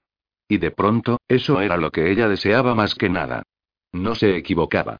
Despacio, con una ternura infinita, presionó su boca contra la de ella en un toque cálido y dulce que envió escalofríos por su espina dorsal. Fue una sorpresa para todo su sistema. El calor se expandió rápidamente por su cuerpo. Cada terminación nerviosa hormigueó y cobró vida. Sus pechos se pusieron pesados y doloridos. Sus pezones se tensaron y se inclinó instintivamente contra él, deseando, necesitando más. Le lamió los labios, engatusándola para que los abriera. Con un jadeo, Eve lo separó, permitiéndole la entrada. Inmediatamente, su lengua la invadió, investigando profundo y caliente sobre la suya. Profundizó el beso, robándole la respiración, sosteniéndola, saboreándola, de modo que ella inhaló y tragó su misma esencia. Fue un beso diferente a cualquiera de los que alguna vez había experimentado. Era magia pura. Eve deslizó las manos por el amplio pecho de Donovan de modo que sus palmas descansaron justo por debajo de sus hombros. Él se tensó casi como si esperara que ella lo fuera a apartar. Pero se inclinó hacia él con un suspiro, dejando que las yemas de sus dedos se clavaran en su carne a través de la fina capa de su camiseta. Él hizo el beso más poderoso, como si esperara ver si ella protestaba. Como si pudiera hacerlo. Eve nunca había experimentado tal despertar. No podía imaginarse cómo podía sentirse a forma cuando su vida entera había sido puesta patas arriba.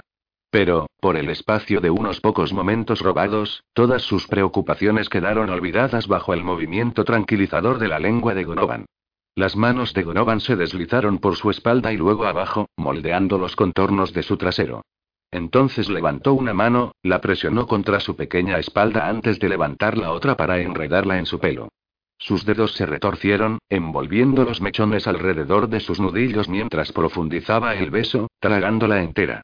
Ella no tenía ni idea del paso del tiempo. Podrían haber estado allí besándose durante una hora o un minuto. Era como si el tiempo se hubiera detenido y lo único que existían eran ellos dos, en esta habitación, sus labios fundidos en un deseo caliente. Eve jadeó en la boca de Gonovan, con sed de aire, pero más hambrienta de su toque. Quería más. Necesitaba más. Le necesitaba a él. Donovan. Él aflojó su agarre de su pelo, dejando caer su mano. La separó, pero solo unos meros centímetros para poder mirarla a los ojos. Sus cuerpos todavía estaban presionados fuerte juntos y ella podía sentir las pruebas de su deseo, rígido, empujando contra su vientre. Ella tembló otra vez, la piel de gallina, cada diminuto vello de punta por la oleada de intensas sensaciones que él provocaba. La acarició la mejilla con una mano, con ternura, haciendo retroceder su pelo enredado. ¿Qué ocurre, cariño? ¿Qué estamos haciendo? Ella susurró. ¿Qué pasa? Él sonrió tiernamente, sus ojos cálidos y llenos de deseo. Lo que estoy haciendo es besarte y lo que ocurre es que lo estoy disfrutando un montón y espero que tú también. Ella enrojeció, sus mejillas calentándose por la franca declaración. Esto es una locura, protestó ella. No podemos hacer esto. Lo último que debería contemplar es una relación. Ella casi se atraganta al decir la palabra, porque era presuntuoso por su parte asumir que él quería algo más que sexo. Pero él no actuaba como alguien que quisiera una follada rápida. Como ya había notado, actuaba como si se preocupara. Y si estaba tan ansioso por tener sexo, ¿no habría hecho algún movimiento hacia ella ya? Antes del tornado porque, por supuesto, habría parecido que era un gilipollas por lanzarse a por ella cuando tenía un traumatismo craneal y estaba aterrada. Su cabeza daba vueltas, como si sufriera un traumatismo craneal serio. No había nada abiertamente sexual ni, desesperación, en su beso. Había sido, romántico. Tierno. Incluso exquisito. ¿Un beso se podía considerar exquisito? Obviamente sí, porque el suyo definitivamente lo era. Quiero decir, soy un trabajo para ti, ¿verdad? ¿No deberías ser objetivo? Seguramente no vas por ahí besando a todos tus clientes femeninos. Y lo peor era los celos que tenía al pensar en él besando a otra mujer en peligro. ¿Tenía un complejo de caballero de blanca armadura? ¿Su kriptonita era una mujer en problemas? Él sonrió ante eso, sus ojos creciendo aún más cálidos al mirarla fijamente. Cariño, si no fuera por mezclar los negocios con el placer, ninguno de mis hermanos estaría casado. Ella ladeó la cabeza. ¿Qué quieres decir con eso? Significa que todos mis hermanos encontraron a sus mujeres mientras estaban en una misión. Balas volando, explosiones, persecuciones de coches, ruinas, tipos malos. Nombra uno, lo experimentaron. Yo diría que nuestra situación es sosa en comparación. Había risa en su voz, y ella se encontró sonriendo a pesar de la completa seriedad de la situación de la que hablaba con tanta ligereza. Ninguno de mis hermanos encontró a una muchacha degradable de una pequeña ciudad, tuvieron citas, se prometieron y se casaron. Bueno, excepto Ethan, y él y Rachel más que compensaron su noviazgo algo aburrido con mucho drama después de eso dijo él con una voz severa. Eve frunció el ceño por su cambio repentino de comportamiento. ¿Qué pasó? Una historia larga, dijo Donovan. Rachel es maestra, y se fue a una misión humanitaria a Sudamérica en junio después de que acabara el colegio. Su avión se estrelló de camino a casa y se pensó que había muerto. No hubo ningún superviviente. La dimos por muerta durante un año entero cuando, de hecho, era prisionera de un cártel de la droga y la engancharon a las drogas para controlarla. Los ojos de Eve se abrieron por la sorpresa. Oh Dios mío. ¿Lo dices en serio? ¿Cómo diablos lo averiguasteis? ¿Y cómo la recuperasteis? Entramos y pateamos algunos culos del cártel, dijo Donovan sin rodeos. La trajimos a casa, pero su recuperación no fue rápida. Tuvieron épocas duras. Ella perdió la mayor parte de la memoria por las drogas que la obligaron a consumir. Todavía no la ha recuperado toda, pero sí lo bastante como para recordar muchas cosas malas que pasaron antes de que se marchara a ese viaje. Ella y Ethan han recorrido juntos un camino difícil, pero son fuertes, ella es fuerte. Es un infierno de superviviente. Tuvo gemelos justo hace un año. Vaya, Eve murmuró. No bromeabas cuando dijiste que tú y tus hermanos pateaban algunos culos. ¿Acabar con un cártel de la droga? Suena como algo de película. Los labios de Donovan se arquearon. Eso es solamente la guinda del pastel, cariño. El resto de mis hermanos conocieron a sus mujeres en circunstancias menos que ideales. Así que, tal vez, ahora puedas ver que la forma en que tú y yo nos conocimos no me importa en lo más mínimo. Eve se quedó sin respiración y le miró, insegura de qué decir. ¿Qué podría decir? Soltó lo primero que la vino a la cabeza. Pero no me conoces. Quiero decir que acabamos de conocernos. ¿Cómo es posible que pienses que quieres algo de mí? ¿Qué tengo para ofrecerte excepto un dolor de cabeza gigantesco? Me parece que estás dando todo y yo no hago nada más que hablar y no devolver nada a cambio. Él la levantó la barbilla con dedos suaves. Eso no es cierto. Me has dado algo precioso de verdad. Tu confianza, Eve. Y sé lo que te cuesta. Así que créeme cuando digo que sé el regalo que me has dado. La confianza de una mujer es el regalo más valioso que puede dar a un hombre. Creer que ese hombre es capaz de mantenerla a salvo y protegerla de todo daño. Él bajó su cabeza otra vez, no tan vacilante o lento como había sido solamente momentos antes. Rozó sus labios sobre los suyos, pero rápidamente fundió su boca con la suya, acariciándola con su caliente y mojada con su lengua. Esta vez ella tampoco vaciló. Se encontró con su avance, saboreándole esta vez, en lugar de permitirle hacer toda la exploración. Ella inhaló profundamente, saboreando el masculino olor picante que estaba adherido a él. No era colonia ni aftershave. Era solamente, él. Suspiró en su boca, disfrutando del simple placer de estar en sus brazos. Era fácil olvidarlo todo, menos a él. Fácil olvidar el mundo a su alrededor. El peligro al que ella y sus hermanos se enfrentaban. La amenaza muy real de Walt y lo lejos que llegaba su influencia. Aquí parecía estar a más de un millón de kilómetros de distancia de la realidad. Esta era la realidad que prefería. ¿Estaba mal que quisiera olvidar? Solamente un ratito, Solamente para que lo sepas, murmuró Donovan contra su boca. Voy a ir lento contigo. Pero mi idea de lento y la de otra persona probablemente sean muy diferentes. Así que considérate advertida. Cuando quiero algo, voy a por ello. Y juego para ganar. He esperado mucho tiempo por esto, por ti, y no voy a perder ni un solo minuto en ver dónde nos lleva esto. Tengo toda la intención de tenerte en mi cama, permanentemente. Y pronto. Su pulso se aceleró, revoloteando desordenadamente en sus venas mientras procesaba su solemne promesa. Donovan no había sonado inseguro en absoluto. No, había pronunciado esas palabras con absoluta confianza. Se lamió los labios, su boca de repente seca. ¿Y qué pasa con Travis y Camie? Ella preguntó en voz baja. Donovan le envió una mirada de perplejidad genuina. ¿Qué pasa con ellos? Ella carraspeó. Si nosotros, si tú, si hacemos esta cosa, ¿dónde deja eso a Travis y a Camie? Nunca les dejaría, Donovan. Nunca les abandonaría.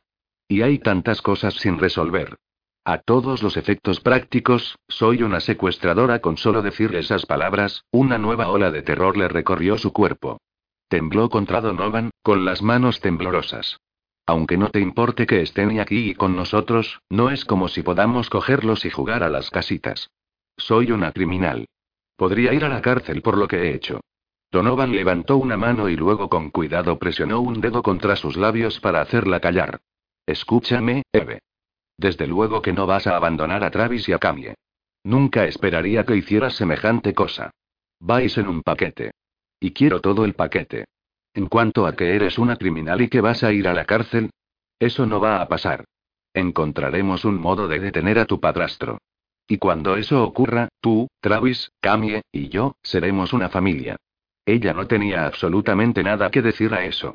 Ni siquiera sabía cómo responder a semejante declaración. A tal ciega aceptación. Estaba confundida porque él la identificara como alguien con la que quería un futuro cuando solo la conocía desde hacía unos días. Y que aceptara un equipaje que la mayor parte de hombres nunca aceptaría. Y el modo que dijo familia inculcó una oleada tan feroz de deseo dentro de ella que dolió. Quería eso. Dios, lo deseaba tanto. Que Travis y Camille estuvieran a salvo y fueran felices. Tener todas las cosas normales que tenían una niña de cuatro años y un adolescente. E hijos propios. Era todo lo que alguna vez había soñado. Una gran familia, bulliciosa, feliz. Quería guardar su solemne promesa junto a su corazón y nunca dejarla ir. Pero parecía tan, imposible. Todo esto.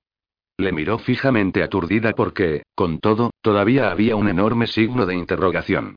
¿Cómo se sentía ella sobre él?